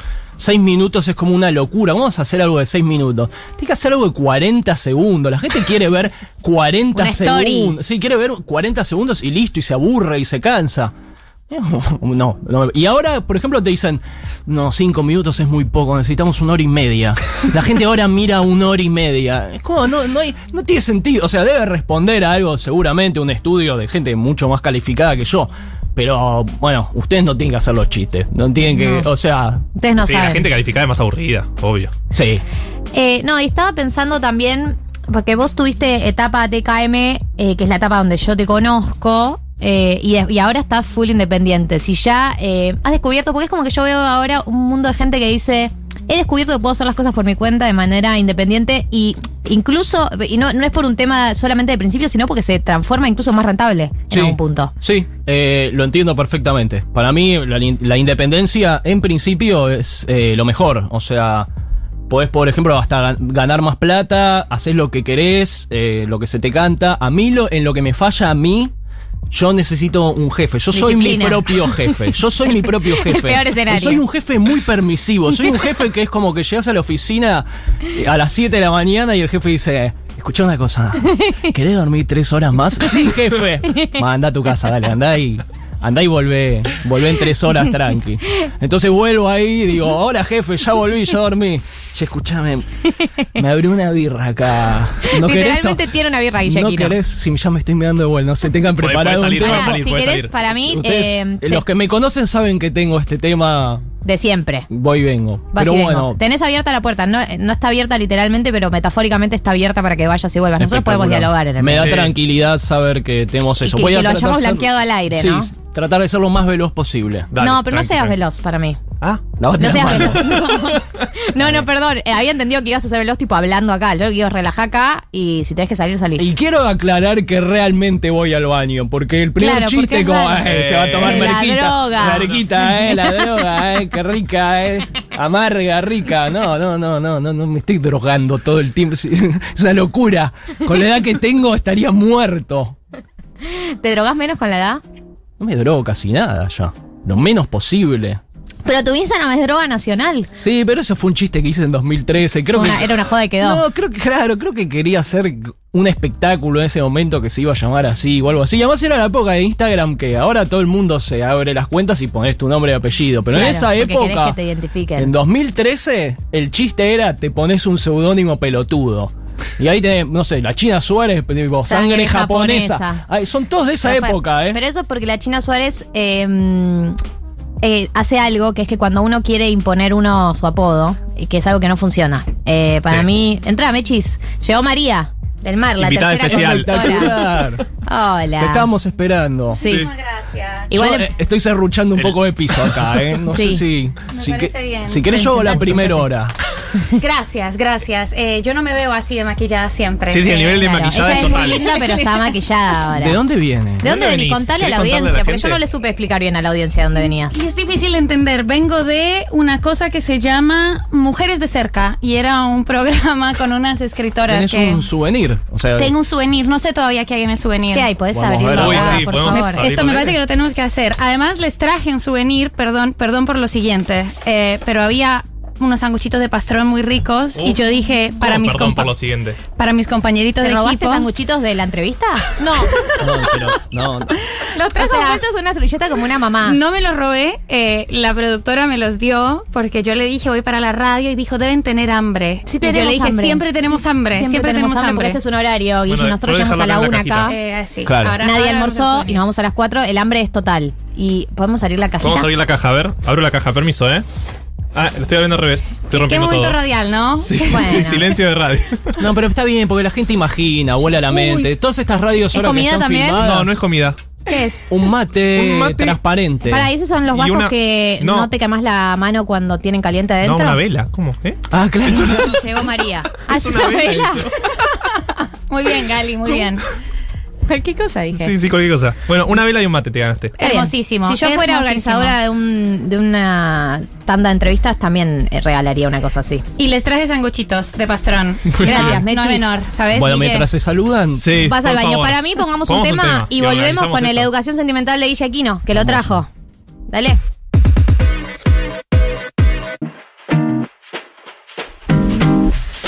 Ahora sí, volvió María del Mar, está todo el equipo, está Guille Aquino, eh, lo recuerdo para la gente que por ahí no le reconoce la voz, que es una voz súper reconocible la No tuya. se olviden de mí, que estoy acá. Sí, se hizo acá. Acá la gente dice que te secuestremos y tenemos un programa de radio. Yo te digo que. Vos y la radio. ¿Qué El onda sábado vos y la podría radio? venir acá tan seguido. Bueno, Bueno, bueno, bueno, bueno. bueno, bueno, No, pero ya sería insoportable. Como, bueno, y está Guille aquí de otra vez. Que tiene que ir al baño. Que estás yendo al baño. ¿Querés ir al baño, Guille? Nada, vamos a escuchar la Biblia de Box Day hasta que este hijo de puta termine de mear. Yo lo que digo es, si vas a incorporarte todos los sábados, daríamos algún sistema tipo... mm, ¿Cómo se llama? El ¿De cosito que- alerta para el baño? No, qué? ¿cómo se llama? El, el papagayo. Ah, Claro, un- algo acá, un balde. Profundizaste. Pongamos un balde y que me corten el micrófono este. Eh, Guille Aquino eh, nos venía contando un poco de todo. Eh, ¿Hay algo que se esté por venir? ¿Se vienen cositas? ¿O Siempre se está por venir cositas, pero no puedo algo decir muy, nada. pro- muy próximo que tengas que vender, anunciar? No, eh, sigo vendiendo el especial El especial en que alternati- le está- alternativa le está teatral. yendo muy bien y, ¿Sí? y yo pensé que iba a durar un par de semanas y todavía estoy acá, todavía que estoy acá vendiéndolo. Alternativateatral.com para ver Guille Aquino presidente. La entrada cuesta 600 pesos, que cada vez es más barata. Sí, día a día. Cada vez es más. Minuto, mi- en media hora va a ser más barata. Bánquenla en media hora. Eh, no, bueno, el especial y ya estamos laburando en, en videos nuevos, en contenido nuevo, que no sabemos qué forma va a tener. No sabemos si va a ser... eh, eh, en dónde va a salir, si en una plataforma, si vamos a a, hacer otro especial, si vamos a hacerlo gratis y de repente voy a decir, ahora trabajo gratis, pues me puede un llegar a cafecito pasar. es una opción, armarse. Puede ser un- un cafecito, una de esas cuestiones que hacen. Pará, y mm, vendete el especial este Alternativa Tratal para el que no sabe de qué se trata Guille Presidente. Bueno, soy yo presidente. O sea, Dale. ¿qué más quieren? ¿Qué más quieren? ¿No sería genial hoy por hoy? eh, En este día, este sábado, si puedes pedir un deseo, decir, y el único deseo que. oh, Tenés un botón que dice Guille Aquino es el presidente. ¿Lo apretarías o no hoy? Yo creo que bastante gente diría, bueno, a ver qué onda. Ya. No, y bastante gente con poder. Bueno, no, Al- Alberto, Alberto diciendo, a gracias ver". Dios por darme esta oportunidad. Bueno, Me voy a eh, la chota. Este, sí, no, no, sería. Es, es medio así la historia. Es como el hombre común, un hombre común que, que se levanta un día con resaca y es el presidente de Argentina y tiene que manejar el país.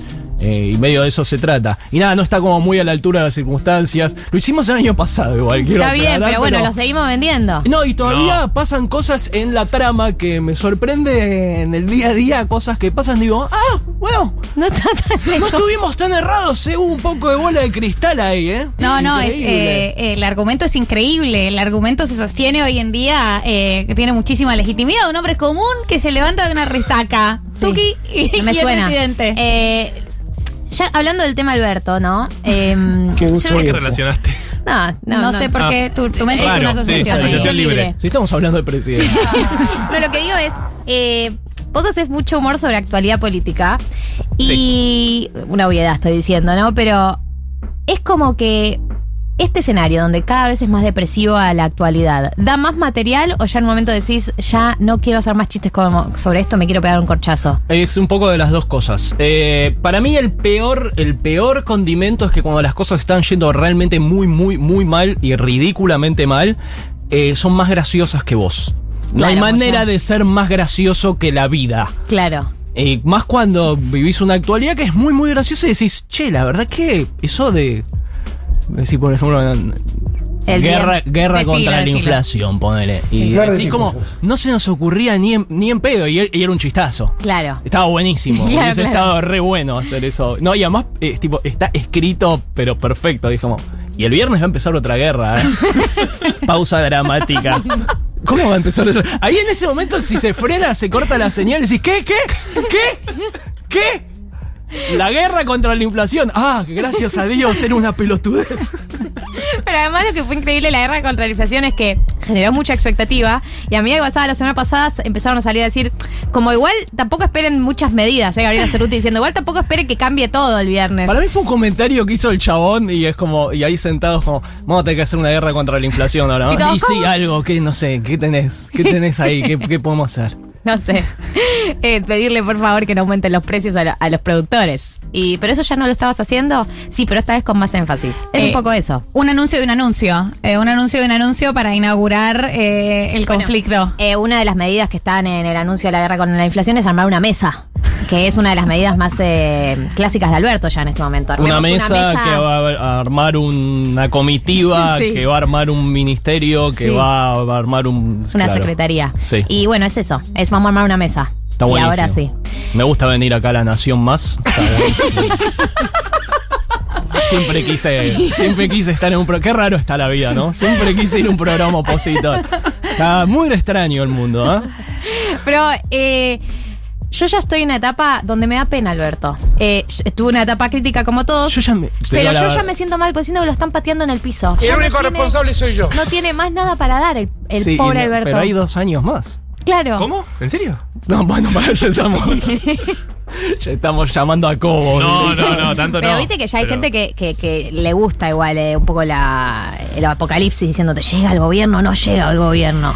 Eh, igual viste que, llega el que to- gobierno. Hemos como tenido que gobiernos peores. Hemos tenido gobiernos peores. toda la cuestión oficialismo, eh, oposición, desde la última sesión legislativa quedó medio desvirtuado eso. Como ya no sabemos bien, ¿somos amigos de quiénes? ¿Quiénes, quién- quiénes votaron a Carrió, favor? Carrió diciendo, obvio que típico, de, eh, así somos las personas, ¿no? Que Carrió da una declaración que te gusta, decís, ¿cómo la banqué a Carrió todo este tiempo? ¿eh? Como dijo, Todo es así igual.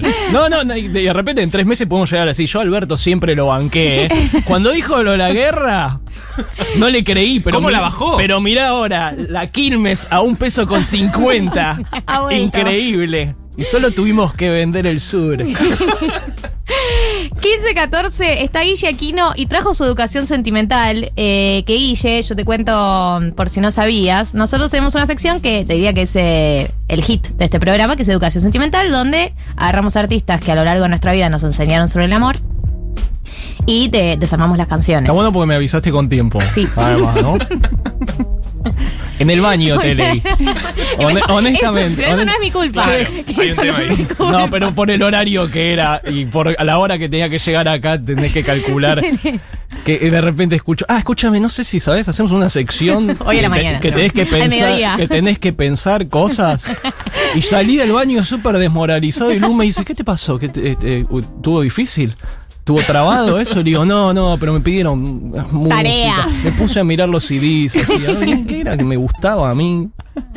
Es muy loco porque el primer tema que eligió Guille Aquino para su educación sentimental es la banderada de este programa. No lo sabía. Bueno, eh, por eso digo que estamos muy alineados. Eh, escuchémoslo. Eh, no se van a sorprender. Para estar en el orden Está en el orden que me lo pasaste. hermoso, gracias. Está en el orden que me lo pasaste. Si es cuestión de confesar. O sea, la afinidad que, tenemos es. Este fue nuestro primer educación sentimental porque ella es la reina de las enseñanzas Y sí, amorosas. inmediatamente voy a eso. Esta canción es espectacular. Además, la cantidad de verdades que, que tiene esta canción. Creo que alguna vez fue, fue infiel, jugó mal hasta el parqué. Sí, lo que tiene es que em, em, empecé con una canción de. Eh, Es horrible que, perdón, eh, hablarle todo. encima a esta canción. No, es que la eh, es que le hables Sí, encima. Pero bueno. Eh, mm, todavía no va igual. falta, falta, Era- era- falta una partecita más tranqui, tranqui. No voy a pisar Ahora, la podemos parte escucharla, buena. podemos escucharla. Este. No, lo- eh, obviamente arrancar con una de desamor. Cuando te dicen vamos a hacer una canción de amor, arrancas con una de desamor porque el pop es, es eso, es eh, escucho música pop porque soy miserable o soy miserable porque escucho música pop. No, eh, hay el- alta fidelidad, no sabes qué pasa. Y eh, me gusta la canción porque además habla solo de ella. Sí, esto es, esto es. Conmigo nadie nada Esto, me estoy por largar a saber. llorar. Me conoces bien.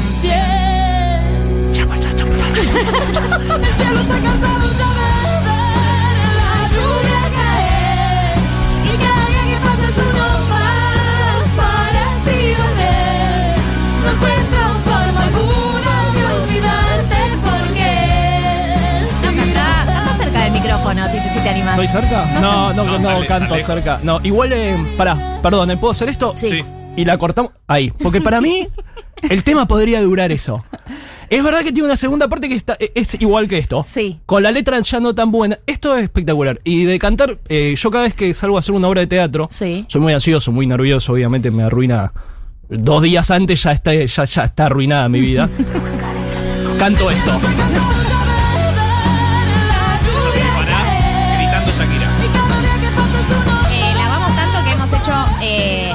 Educación sentimental del disco Pies Descalzos y del disco ¿Dónde están los ladrones? De ambos discos, porque todos los discos merecen No, ser no, no, esos dos discos son los mejores, porque después ya Increíble. La época como Alanis de. Sí. La época Alanis de Shakira. la época Piqué fue la peor, ¿no? Que Es que. ya decayó todo mucho. Igual es como, un. Bo- es como una Bowie, ¿viste? Es como tiene etapas. Solo está en este personaje. No, No. vuelve más igual, le gusta No. más la guita. Sí, eso es lo que digo. Impresionante Bowie cómo le gusta la guita. Es increíble. Bowie tuvo etapas, pero todas eran escuchables. La Shakira ahora ya. No, no. Pero esto, eh, bueno, y cua- antes de salir a actuar estoy gritando en, en los pasillos, en el camarín, eh, grito y canto esta canción y con es esa una linda terapia. me desquito. Hermoso. Y además también lo usamos mucho en, en- en el sketch. lo Vamos.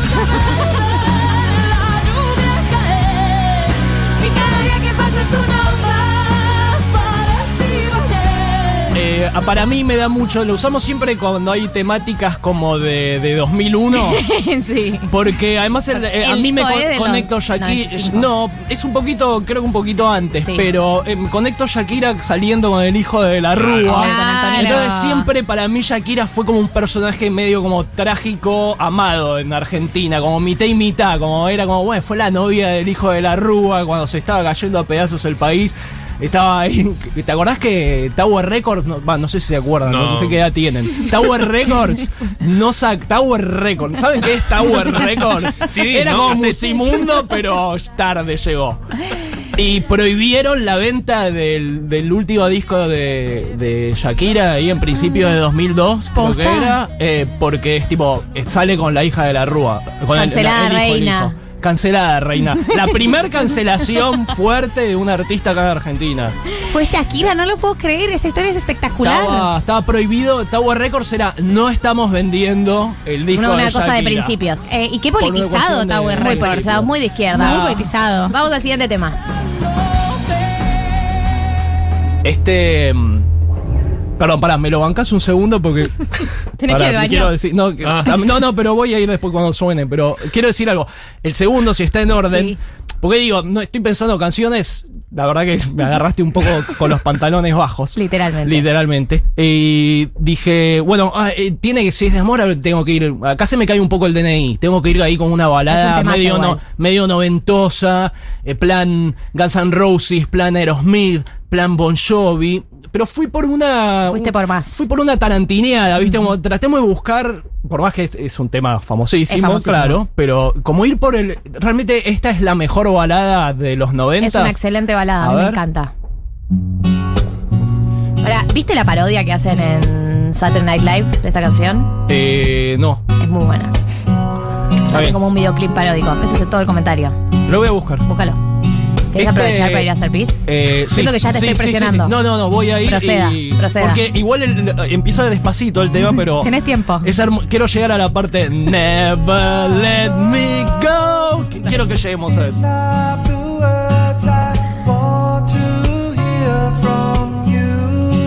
It's not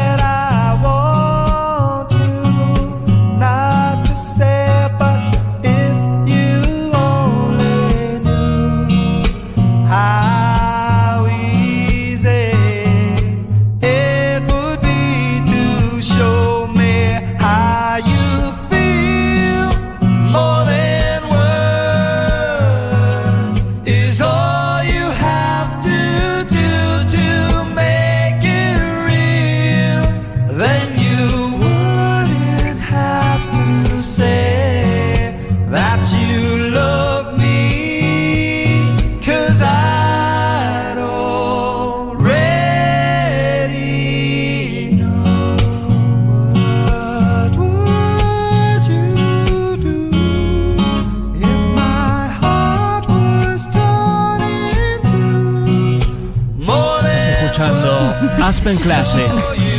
Los mejores temas para pasar esta tarde. Esto es Extreme. Más que palabras. Más que palabras. Eh, me gusta mucho esta canción porque mm, me pone muy triste. Es para llorar. Esta es, o sea, tenés que elegir una, esta es la que elegí para Ahí es llorar. para profundizar la angustia. Viste Sí. que eh, acá siempre hablamos eh, de que uno frente a la angustia puede elegir profundizar o salir. Hay que profundizar Siempre. Se sale profundizando. Claro, esa es el teoría. tema. Hay que bajar muy hondo para Cuando después. bajas tanto, tanto que Es ya no hay más abajo. Es gangrena, es gangrena. Hay que cortar ahí. No, y esto yo, o sea, intenté tocar la guitarra y cantar en un momento de mi vida, fracasé rotundamente, pero creo que si lo hago bien, yo iría por esto, mira. Porque si no te hay una, una, una zapada. esto, tocar bien esto, no sé, con, con, con alguien y te sentás y che, hacemos el. hacemos More Than Words y te sale bien las voces y, y esto. Yo estaría todo el tiempo haciendo esto. Es, es tu One Hit Wonder. Pero mal. Y es un one hit wonder de esta banda que no tocaba esta música. Es para esta, esta parte, ¿eh? Ahí viene, ¿eh? Esto es lo mejor del tema. Esta es la que cuando haces ruido con el llanto. Va.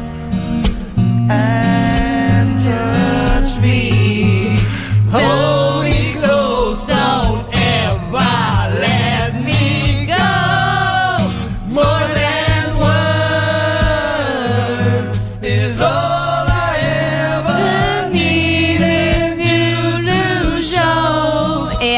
Nos dicen, More Than Words me hace creer que extraño a mi ex pese a que no lo quiero ver ni en figurita. Es que uno cuando escucha una canción de desamor, en alguien tenés que pensar. Y si no tenés en quién pensar, pensás en tu última experiencia amorosa, digamos. Sí, o en el monotributo. O sea, cuando vas creciendo cada vez más es como el dolor lo vas poniendo en otros lugares. En una época era así, una exnovia, ahora es. Vamos con el siguiente. ¿Qué sigue? Ah, bueno, esta es más, es más polémica la que sigue. Eh, quiero decir, porque quiero decir, podría ser cualquier tema de Babasónicos. Exacto. Elegí este porque me pareció que el día estaba soleado y estaba lindo para escucharlo, Claro. pero podría ser cualquier tema de Es Babasónicos. un, es un hermoso tema igual. En mi época, eh, Babasónicos se chapaba con Babasónicos. Qué bien. Era como transar escuchando a Babasónicos. Eh, y por eso elegí este como podría haber sido Risa, fan de Scorpions, lo que sea. Pero este es, este es un lindo tema.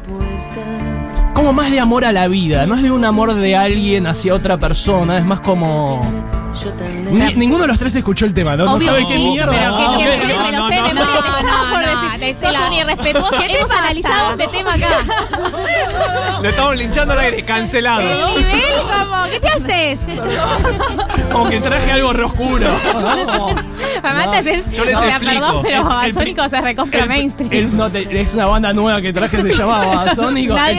El hombre que vive en 1992. Eh, esta canción para mí iba a decir que describe una situación eh, de encuentro de dos personas eh, en una situación de nocturna, drogas, cruce de miradas. Esto es lo que yo pienso cuando pienso esta canción. Eh, noche, drogas, cruce de miradas y ese momento donde decís, tengo chances, tengo chances con esta persona. Esto es Pero que esta persona es increíble. Y tengo chances. Sí, pero el mundo es increíble. Y lo que me gusta de esta canción. Bueno, esto, to- esto es espectacular. Todo lo que pueda arreglar hoy mundo lo dejaré para mañana. La lucha contra procrastinar. Sí. Y, y esto es como todo lo que puedo arreglar hoy lo dejaré para mañana. Es la sensación cuando la sentís de verdad sin culpa. Sí, eso no- Es lo más lindo de la vida. Eso es la vida, ese momento. ¿Oíste? La El goce. Ese es el goce. Estás como siete días en la semana y tenés seis malos, pero ¿viste el día donde la vida va a tu ritmo y se fue la nube de la cara y decís, esto es la vida, ¿por qué no, por qué no puede ser así todos los días. O el momento en el que cancelas un plan, muy parecido a ese Eso momento. es mi momento Ah, favorito. ah, éxtasis, éxtasis total. Y además también tener eso de que yo no sé cuántos precedentes hay de que un tipo esté cantando una canción y de repente diga, soy hermoso. o sea, Solo Dárgelos Sí. puede. Dárgelos, él puede. pero está bien porque la canción viene como muy positiva y es como muy de alimentar la autoestima de Sí. uno, escuchar la canción. Salgo a comerme el mundo. Soy hermoso.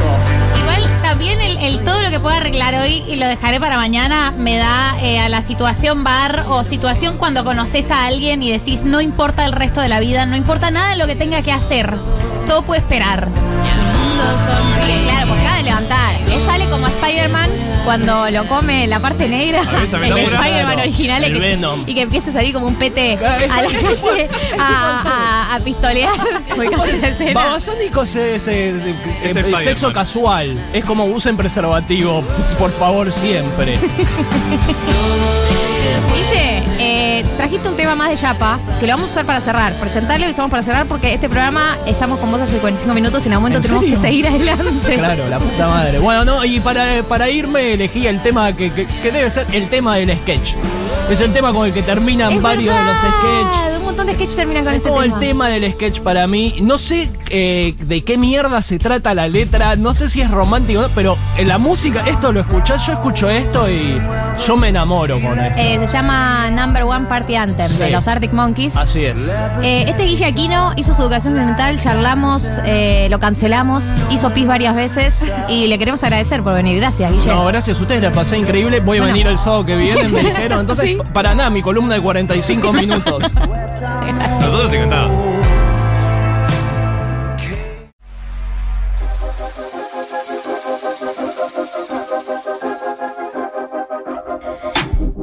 Bueno, gente, quedan 25 minutos de programa. ¿Qué vamos a hacer en estos 25 minutos? De todo. Eh, prosperar. Proceda. Si, si no me si no me ahogo en el intento de hacer este programa.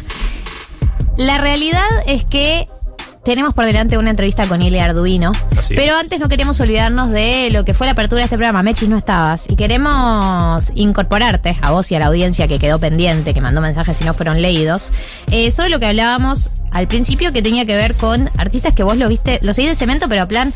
Eh, emocionalmente te afecta porque es como yo te vi crecer, sos como yo te vi en la etapa con el pelo para atrás, yo te vi en tu etapa cresta y te vi en tu etapa rapada. Eh, Claro. Que a mí me pasó con Miley, que ayer cantó Claro. eh, muchos de sus hits de sus comienzos y la gente no entiende lo que significa para nosotros escuchar The Climb o Seven Things. La gente no, no, no puede entender lo que es para nosotros escuchar esa etapa de Miley desde la Miley actual. Eh, y bueno, la gente mandó sus mensajes al 11 40 66 000, pero vos podés aportar eh, si tenés algún caso tuyo también. Ay, pucha. Si no tenés nada, nada, no te sientas Esa, esa presionada. puteada en colombiana. Me siento, me siento presionada, ¿sabes? Eh, me siento muy presionada No por la consigna. Eh, no, creo que hay bandas como que En una época la seguía a, a donde iban y sacaron esos tres discos que me parece que eran buenísimos y era, era súper fan. Pero yo no soy tan, no soy tan fan de las cosas, eso es verdad. ¿Qué Eh, no vas a ser fan de las cosas? Sos re fan de las cosas. Soy muy intensa, pero eh, O esa sea, el intensidad. documental de Rescue, Galia. nunca nadie El me insistió tanto para, que lo vea. perfecto. Y yo, o sea, Yo se lo he recomendado a mucha gente y toda la gente le gusta. es que la gente- perfecto. Es un excelente documental, pero lo que digo es tu cemento. Eh, sí. El documental de Regio es El tu cemento. documental, no, me pasa mucho. No me pasa tanto con la música, quizás eso es, eso es verdad. No me pasa tanto con la música, pero sí me pasa mucho con, con el cine, ponele, o con esa, cos, con esa clase de productos culturales que yo digo, siempre veo lo que hace esta persona, o siempre leo el libro de tal autor, pero con la música no me pasa tanto. Eh, debo, debo ser honesta. Podríamos, haber- pues, pero para mí eh, se- hay que abrirlo a todas las, a los artistas, no solo a los artistas Claro. musicales. Cemento es un Eh, puede ser una concepto amplio. convocatoria, Claro. una convocatoria de cemento a cualquier tipo de artista. Eh, en el 11 40 66 000, eh, la gente estaba mandando mensajes. Muchos mensajes también llegaron sobre Guille Aquino, potencial columnista de este programa. Desde el baño incluso, de Futurock. Podría ¿puede ser. Puede ser. Ya Eso, sentado. Para mí está repasando. O sea, eh, yo llegué y lo vi supremamente integrado y, y creo que es un, es un hecho. Creo que sigue afuera, de hecho. Creo que no se fue porque, No se fue. porque va a ser columnista de, de 1990. Él todavía no está seguro de esto, pero eh, nosotros ya la sentimos, la resentimos. Eh, y acá, por ejemplo, nos decía una oyenta que sigue al cadete desde que era pibe trosco. Y todos hemos consumido a pibe, a Pibe Trosco en su Bueno, hay gente que creo que no lo relaciona. que no, no sabe que Pedro Rosenblatt es Claro, el pibe Trosco. Claro, hay veces que te dicen, el pibe Trosco era tal. Y como, no, no, era él. Era Pedro Rosenblatt. El cadete. El cadete, el famoso cadete, claro, porque hay gente que lo sigue en todas sus etapas. Estaba pibe Trosco, cadete y actual, que es como Pedro Rosenblatt. Gelatina. Claro, es actualmente como Gelatina, que es el, el medio actual, el Claro. medio recién estrenado. ¿Cuántos medios autogestivos que se están estrenando? Me pone muy contenta. Siento Sí. que hay un mundo donde somos nuestros propios jefes, pero ganamos bien, digamos. ¿Ganamos bien? Ganamos bien. No sé, es como que yo siempre que veo gente que se lanza a la autogestión, digo, debe haber una rentabilidad, además de. Y bueno, Guille lo decía son- recién. sí, son Hay- proyectos hoy en también. día, por ahí para mí en el pasado, donde había ya, me pongo a hacer un análisis de la situación de laboral de. Argentina. ¿Por? Eh, no, lo que digo es, por ahí en el pasado, donde había mucho más trabajo llamado en blanco o registrado, mandarte por tu cuenta no era un tan buen plan. Pero hoy, que la mayoría trabajan como mono- monotributistas o, o u otro formato, por ahí sí se empieza a, a comparar o equiparar con un, un trabajo, digamos, que estás contratado. No, y especialmente en los medios para mí pasa algo que es que ya el sueño de todos no es escribir eh, en los grandes diarios como Claro, pasaba quiero hace una 20 editorial en página 12. Nada, como- la verdad que ya creo que aprendimos que no era nuestro sueño como generación y bueno, entonces avanza por otros caminos. A ver lo que dice la gente. Me pasó de tener mi etapa eh, cumbiera cuando recién eh, el polaco sacaba su, su primer disco y me escapé de mi casa a las 3 de la mañana para ir a ver al polaco a un boliche que venía acá en Catamarca y solamente había 15 personas. No. No. Eso sí es Hoy al polaco. polaco llena, llena recitales. Así que bueno, esa era mi etapa del polaco y lo sigo amando hasta hoy. Y sí. Aunque Karina no lo quiere. Karina Le no un abrazo quiere. chicos que anden bien. Karina no lo quiere. Hay que decir que hay que separar la obra del artista ahí porque el polaco no es muy querido por, por Karina y yo siento que debe, debe tener sus motivos. Nos da la sensación por la canción Corazón Mentiroso eh, y Karina, otras. Ella nos ha dejado claros los motivos, ¿eh? No, no, no, no los ocultó nunca. No hay metáfora en esas, en esas razones. Eh, acá nos dice, yo soy fan de Tommy Ferrero del de Rayos Láser, desde que iba a primer año de la facu de la música, eh, la facu de música de mi pueblo. Tenía una canción que siempre amé, pero nunca grabó eh, sobre salvar a las ballenas. es hermoso. Muy específica esa canción. Hay algo también de conocer eh, gente que después se hace famosa, famose, eh, Eh, de eh, uno- chique, ¿no? Como Uno, que- uno tiene que decirlo, ¿viste? Cuando uno conoce a alguien de antes que sea famoso, tenés que aclararlo todo el tiempo. Claro, iba a mi secundaria. Sí. Y sí, medio que te Nunca volvés te fan- hablaste, pero iba iba a la secundaria. Yo lo vi una vez del Me pasillo. llevaba cuatro años, o sea, yo estaba en primero y O sea, en de quinto hecho, y nunca me Nunca vio. me lo crucé en la secundaria, pero sé que pisó los mismos pisos que yo. Tuve el mismo profesor de historia. Eh, en mi caso pasaba con eh, Malena Sánchez, que fue al Pellegrini, yo también fui al Pellegrini, Mirá, eh, Pele. que durante mucho tiempo era, ¿viste esa actriz de la tele? Sí. Fue a mi secundaria, nunca la vi, me dijeron. Chechu Bonelli. Chechu Bonelli también pasaba, ¿no? Chechu Bonelli también, Chechu Bonelli también. Eh, gente, yo les quiero agradecer por todos los mensajes, la participación y todo, pero nos quedan muy pocos minutos de programa y nos queda otra espectacular entrevista con Ile Arduino, así que si les parece, escuchamos música y seguimos adelante con el programa. 44 en la República Argentina, quedan 16 minutos de programa y vamos a entrar en eh, la entrevista del día de la fecha. ¿Les parece? Con nosotros, eh, nada más y nada más, nada más y nada menos que Ile Arduino, Ileana Arduino, es eh, abogada y la venimos leyendo sobre todo lo que tiene que ver con temáticas vinculadas al género, al punitivismo, a muchos temas que están en la agenda, no están en la agenda del feminismo, pero nos gustaría que, que lo estén por lo menos. Así que le damos la bienvenida, bienvenida Ile a 1990. Buen- buenas tardes, ¿cómo están ustedes? Bien, muy bien. Eh, gracias por eh, tu tiempo con nosotros. Eh, ¿Cómo estás pasando este sábado? ¿Qué estás haciendo? Ah, vengo de almorzar con mi hijo, escribiendo para un trabajo que tengo que entregar y cocinando. Multifunción, sábado. Ile, te, te, te- te saco el primer tema que tiene que ver con lo que pasó esta semana con Iggy, con la absolución ahí, por eh, un texto que vos escribiste, que, que lo publicaste en tus redes y que nos motivó a llamarte ahora, si bien te teníamos, eh, te venimos leyendo hace tiempo, y que tiene que ver con las herramientas que tenemos, ¿no? Eh, las, las mujeres y otro tipo de, de- de identidades también, eh, cuando hay una situación de injusticia. Eh, primero quería no, pedirte que, que- que cuentes un poco cuál es tu lectura que tenés sobre este caso y si querés después profundizamos. Sí, en principio yo creo que la, si, si hay algo sobre lo que alertar o, o sobre lo que me parece que tendríamos que esclarecernos es sobre lo naturalizado que está vivir con la posibilidad de tener que autodefenderse, ¿no? La idea de que uno tiene que poner eh, eh, un- hacer un despliegue de violencia, desplegar una serie de, de, de conductas, de energías para defenderse de ataques que no debieran existir, eh, que tienen que ver con una configuración del mundo en la que algunas existencias eh, son negadas, que algunas formas de, de vivir son explícitamente despreciadas y que por lo tanto solo solo nos dejan muchas veces, eh, bueno, en realidad no es mi caso porque no tengo esa posición, digamos, pero de, de, de estar tan subalternizada y que la única posibilidad de subsistencia muchas veces sea solo eh, la autodefensa, ¿no? Ahora, si el mundo va a ser así de eh, regulado por jerarquías que construyen en base a la distinción de vidas que merecen ser vividas y vidas que ni siquiera merecen ser reconocidas como tales, bueno, el Estado si no llegó a garantizar condiciones de respeto para la vida de todas, todos, todes, eh, tiene que poder tomar nota de que en algunas circunstancias la única opción de derechos que es reconocida a, a las personas es la de la de autodefender. Y cuando ese ejercicio de autodefensa está ligado con las reivindicaciones eh, identitarias vinculadas a la, sobre todo a la integridad física frente frente a ataques en términos sexuales o ataques a la sexualidad, eh, eso está puesto en discusión como si no se tratara de, de, como dicen los, los juristas, bienes jurídicos relevantes, ¿no? Como si no fueran aspectos importantes de la vida de las personas. Entonces me parece que esa es una, una, una primera cuestión. No está muy bien que sea reconocido nuestro derecho a la autodefensa.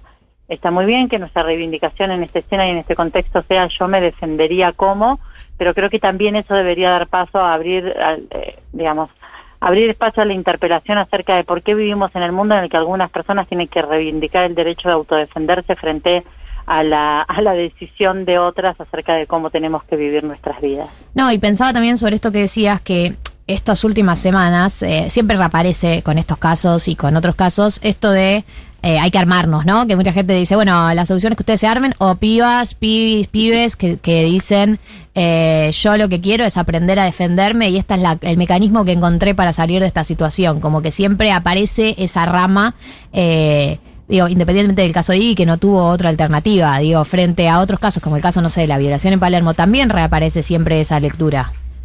Sí, que de nuevo tiene que ser, eh, por supuesto, resignificado el derecho de, legítima defensa eh, la luz de todos los avances y nuestras luchas, pero bueno, nunca menos, ¿no? Digamos, me parece que está muy bien, que tenemos que ponerlas contentas. Por supuesto, esto que yo digo no está lejísimos de restarle ninguna importancia al valor determinante que ha tenido la movilización eh, de lesbianas, eh, y cis mujeres alrededor de, del caso, digo lesbianas en primera persona, porque creo que también es una gran oportunidad para que el feminismo cis tome nota de cómo, de cómo construye relevancia y a qué agendas tomemos nota de cómo, de cómo construimos agenda y a qué le damos relevancia.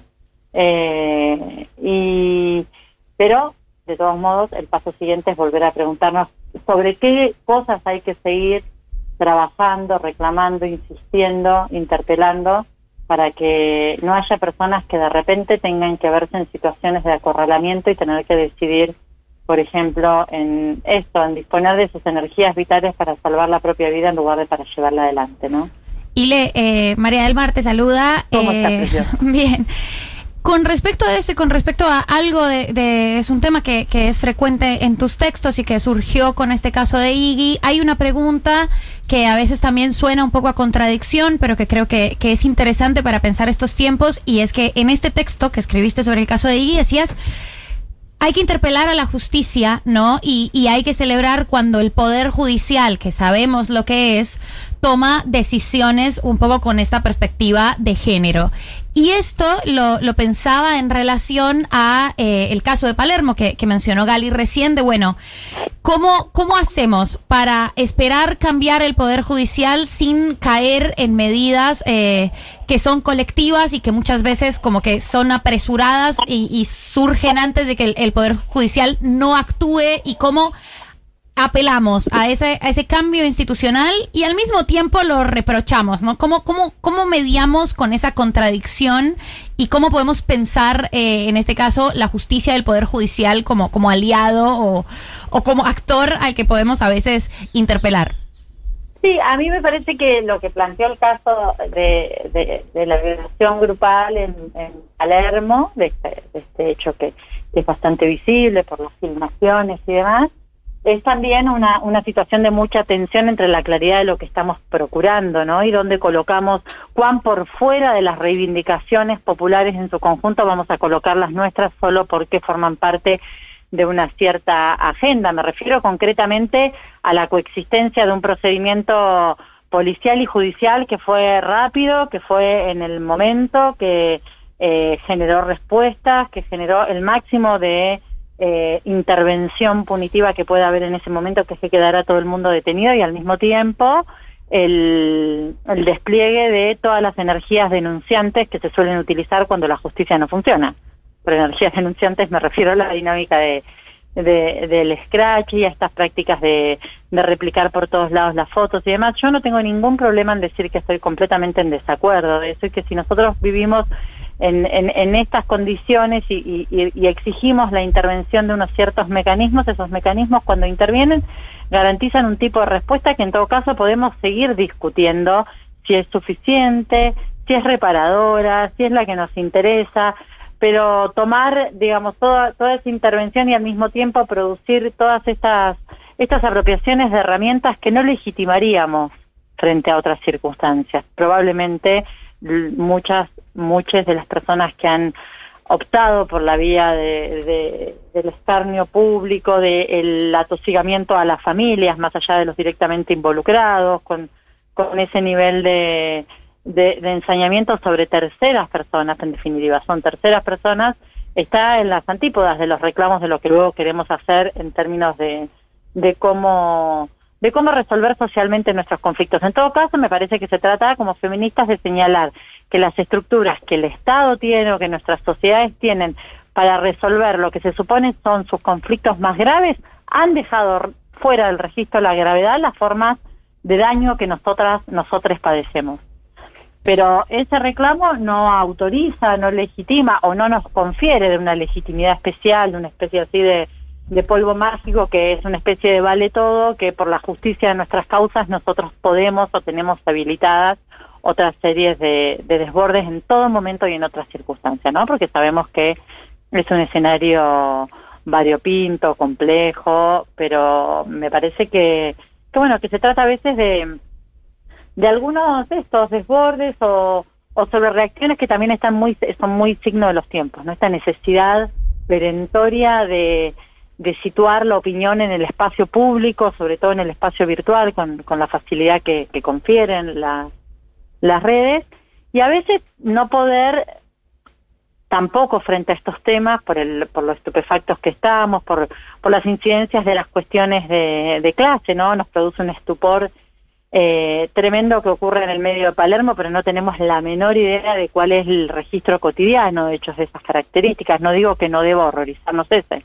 digo que a lo mejor a veces aprovecharíamos mejor nuestras energías y en lugar de montarnos en, en la dinámica de- del- escándalo y del estupor escandalizado, pudiéramos volver sobre la idea de cómo es cuán regular en el mundo son en, en el mundo en el que vivimos son estas cosas, qué conversaciones cotidianas no estamos teniendo que de repente nos encontramos con personas que tienen vidas parecidas o vidas parecidas a, la- a las que nosotros compartimos con otros que están participando de hechos tan horribles. Sin embargo, el reflejo incluso institucional, pienso en el comunicado de la UNSAM, por ejemplo, es plegarse a la dinámica del juicio y el señalamiento, aun cuando las instituciones que están funcionando y que tienen esa función específica lo están haciendo. Entonces, me pregunto qué sentido tiene replicar la dinámica del enjuiciamiento en todas nuestras reacciones. Estamos hablando con Iliana Arduino, es abogada con orientación en Derecho Penal, Seguridad y Políticas de Género. Eh, y yo pensaba sobre lo que decías recién, eh, que muchas veces cuando aparecen este tipo de, de eventos, digo, puede ser el caso de la violación grupal que fue el más reciente, pero creo que en general aparece mucho el eh, pedirle al Estado, viste, que el Estado aparezca más, por qué el Estado no está acá, por, el, por qué el Estado no está allá. Y eh, a mí me parece personalmente que hay una instancia, que era lo que vos decías recién sobre las conversaciones que deberíamos estar teniendo, en donde no sé si es el Estado el que interviene, que creo que es un, creo que hay un fenómeno que tiene que ver más con lo intrasocial. eh, y quería preguntarte eso, eh, ¿hasta dónde crees que es el Estado? ¿Hasta dónde crees que somos los individuos y, y nuestras subjetividades? Sí, creo que ahí hay que tocar una cuestión clave que ni siquiera a veces es el- la interpelación al Estado, es a la, a la idea de la justicia, a la idea del proceso, un cierto tipo de proceso, al tribunal, ¿no? Al modelo del tribunal como única forma de, de pensar y al modelo del juicio, porque no toleramos tampoco, y hay ejemplos muy recientes, incluso de reacciones feministas, frente a aquellas víctimas que deciden que un juicio no es lo que necesitan para resolver eh, su caso y que impulsan otro tipo de intervenciones aún contra sus propios intereses. Pero, como diría Cata Trevisache, digamos, el- algunas expresiones van siendo hegemonía y al mismo tiempo la lengua, digamos, del derecho, dice ella, lo, lo permea todo, ¿no? También yo escribí ahora hace poco algo sobre eso. Bueno, todo lo pensamos en términos jurídicos, eso es profundamente desmovilizante, el derecho es vaya paradoja, extremadamente binario, como, como una herramienta para analizar la complejidad social. Y creo que hay términos que hace tiempo no están en nuestras conversaciones y nos impiden pensar otras cosas. Entonces, no estamos pensando en términos de, de muchas veces de personas, estamos pensando en términos de identidades, no estamos pensando en términos de, y no digo con eso que haya que renunciar a los reconocimientos. Eh, no estamos pensando en términos de daños, sino en términos de, de castigos o sanciones o en términos de, de la idea de reparación no forma parte de, de nuestro universo de, de justicia y la forma en la que pensamos cotidianamente es, es muy importante. Para mí una cosa que es bastante desoladora de esas situaciones grupales es que nadie pueda parar. Claro, Que- totalmente, que, nadie que ninguno haya espacio para podido... decir, che, no, que nadie sienta que desmarcarse no es costoso. Que sientan que lo menos costoso en una escena de esas características es quedarse silente, no desmarcarse. Me, me parece parte, ese es el tipo de conversaciones, por Claro. lo menos yo creo que hay que tener, ¿no? A partir, como, como decía una compañera, bueno, hay que dejar de hablar del hecho para poder empezar a hablar a partir del hecho, no para silenciarlo, sino porque si no nosotros nos, nos cuesta asumir esas conversaciones en primera persona, ¿no? En nuestros espacios. No, y en, en todos, nosotras, nosotros eh, pe- pensamos también los hombres heterosis, eh, si estaban teniendo, si, si efectivamente en todos estos años estaban teniendo esas, estuvieron teniendo esas conversaciones o no. Sí, y todos, porque también hay que hacerse cargo de que en estos, fa- en, en estos años de efervescencia hemos tomado muchas veces como táctica el separatismo y la exclusión de la palabra, ¿no? Dice, bueno, no es tu momento. Eh, una especie de. Por supuesto que hay un mansplaining a veces insoportable, que a esta altura solo debería habilitar memes, digamos, ¿no? Como hay algunas cosas que, por favor. Pero digo, pero también es cierto que algunas, algunas formas de conversación aparecen constantemente clausuradas y nosotros tenemos que poder revisar cuánto de emancipador, cuánto de transformador hay en una forma social de conversación sobre temas tan importantes que se construye sobre la base de que algunos en determinado momento no tienen espacio para poder decir. Y, y no se trata de que cuando uno deja de decir a otros tiene que avalar todas las cosas que se dicen. Pero ¿qué, qué tipo de comprensión o qué tipo de esclarecimiento vamos a conseguir si partimos de la base de que hay palabras que están más devaluadas? Si vamos a seguir discutiendo eso sobre la base de la opresión histórica, y bueno, eh, estaremos todo el tiempo sometidos a una especie de correlación de fuerzas que no produce avances. Creo que eh, podemos interpelar a, los cis varones, eh, que nos queda bastante cómodo encapsular ahí el conjunto eh, de males, pero que también podríamos darnos una vuelta acerca de cómo son cotidianamente nuestras conversaciones, incluso más allá, digamos, de, los highlights o de las preocupaciones centrales eh, que podemos construir como, como feministas o desde los feminismos. Pensemos, no, no es mi tema, ¿no? Pero pienso en los adolescentes, eh, en, en, en personas que recién están configurando su mundo y que caen a uno en el que ciertas formas, en que, en que la existencia ya es una existencia colocada en posición de, de sospecha por, por la aportación de una cierta identidad. Tenemos que poder problematizar también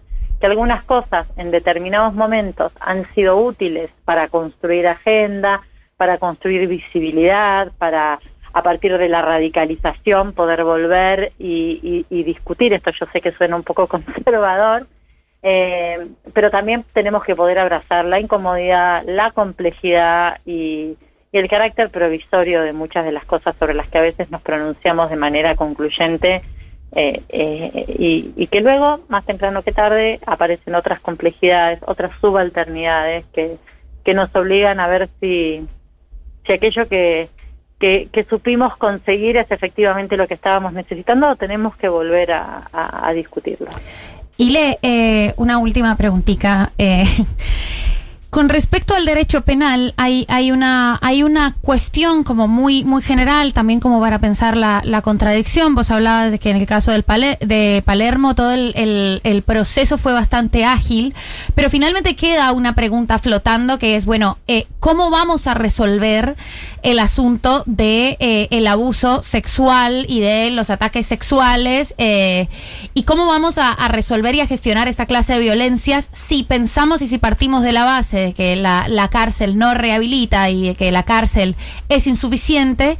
Y al mismo tiempo estas cosas siguen pasando. Como cómo, cómo medías vos eh, en esa en esa contradicción o en ese lugar en el que en el que también eh, agradecemos que el proceso se esté manejando con cierta celeridad pero eso implica a veces reconocer que incluso cuando se está manejando con cierta celeridad esto no termina de resolver el problema de base Sí, hay quienes se sienten reparados por la idea de que una persona sea castigada y encerrada en una cárcel y eh, eh, para los delitos sexuales, pero para muchas otras formas de violencia extrema no hemos encontrado respuestas distintas, ¿no? Lo que me parece tenemos que tener claro cuando pensamos en el, en el encierro carcelario es primero no hacernos los los las les disimuladas respecto de las condiciones materiales de la cárcel, ¿no? Lo que estamos proponiendo es un tipo de intervención sobre la vida de unas personas que han hecho cosas que merecen reproches, que han hecho cosas muy horribles, que es una vida plagada de violaciones de derechos que nosotros en muchos casos reivindicamos digamos, como, como fundamentales, ¿no? Digamos.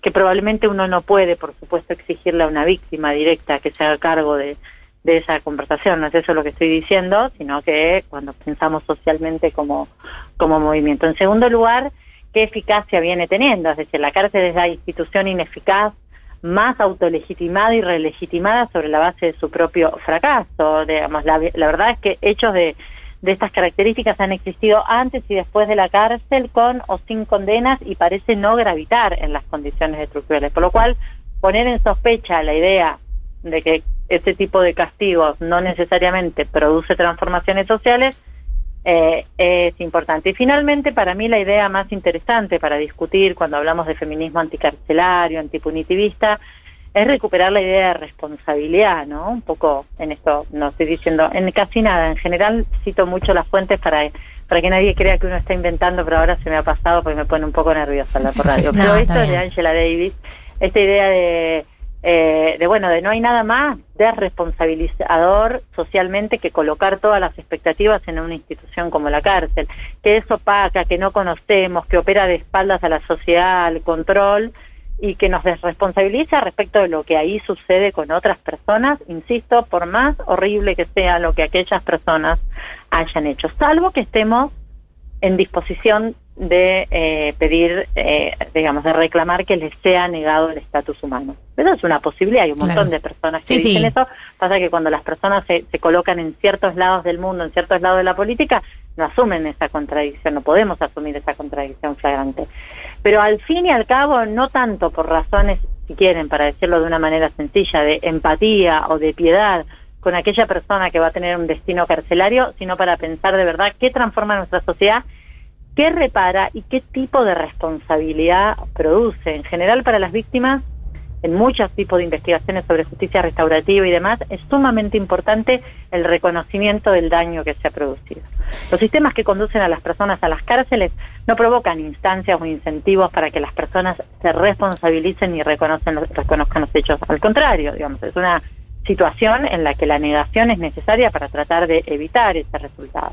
Ahora, socialmente, y las feministas en particular, tenemos que poder discutir qué tipo de cabida estamos dispuestas a dar, a qué tipo de reconocimiento como reparatorio, como responsabilizadores, estamos dispuestos a dar a mecanismos que están más centrados en construir respuestas de protección y garantización de la autonomía y rehabilitación de las víctimas antes que respuestas centradas en el ensañamiento finalmente con algunos cuerpos de algunos agresores porque como las brujas, uno no sabe cómo ni por qué, pero finalmente también el sistema penal en este caso es clasista, es racista y se concentra aún en este universo de delitos en un universo de, de- de- de condenados siempre sesgados por, por características sociales que comparten con el resto de la población carcelaria, que es en nuestro país claramente la pobreza.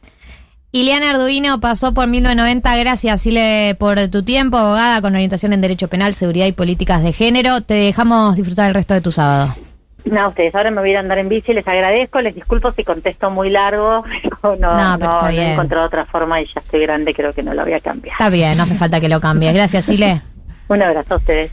Gente, 1607 nos tenemos que ir. Cada vez estamos robando más tiempo. ¿no? Eh, no sé qué vamos a hacer cuando vuelva permitido pisar el pasto. Vamos a tener que, no sé, decirle a ellos que se estiren en su programa también. Semana que viene vuelve el glosario de economía con educación financiera. Así es. De la mano de los amigos de Invertir Plus, que eh, además les quiero decir que esta semana está inaugurando su sección Inversiones como agente productor inscripto en la Comisión Nacional de Valores. Esto es clave porque si vos vas a hacer una inversión en alguna página, tenés que fijarte que esté avalado por la Comisión Nacional de Valores. Sí, vamos a estar hablando la semana que viene de, de esos tips de que tenés que fijarte cuando estás haciendo inversiones. Eh, y pueden ir a las stories de Futurock y dejar ahí temas eh, que quieran que tratemos de educación financiera. Alguna de las cosas que vas a poder hacer con Invertir Plus ahora que ya está inscrito como agente productor en la Comisión Nacional de Valores es, por ejemplo, comprar dólar MEP sin límites y de la manera más simple, que el dólar MEP está haciendo una inversión eh, rentable de las que me comentaron, eh, de las que de las que podemos llegar a, a profundizar por el precio que Claro. tiene el dólar MEP.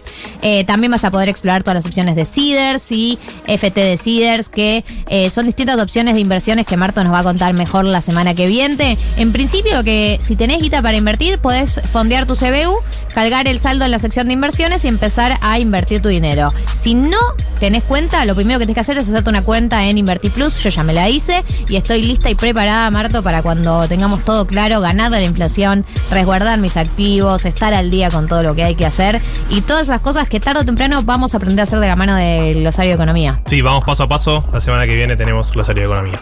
1608, le quiero agradecer a Juli Piasek. Eh, ¿Cómo te sentiste hoy? ¿Mejor? Mejor, se te ve Hace, bien. hace un manito arriba, un dedito manito- arriba. dedito Pulgar, arriba. pulgar. A David Eskenazi, eh, a todos ustedes por escuchar y nos vemos el sábado que viene, ¿les parece? Delicioso. Dale.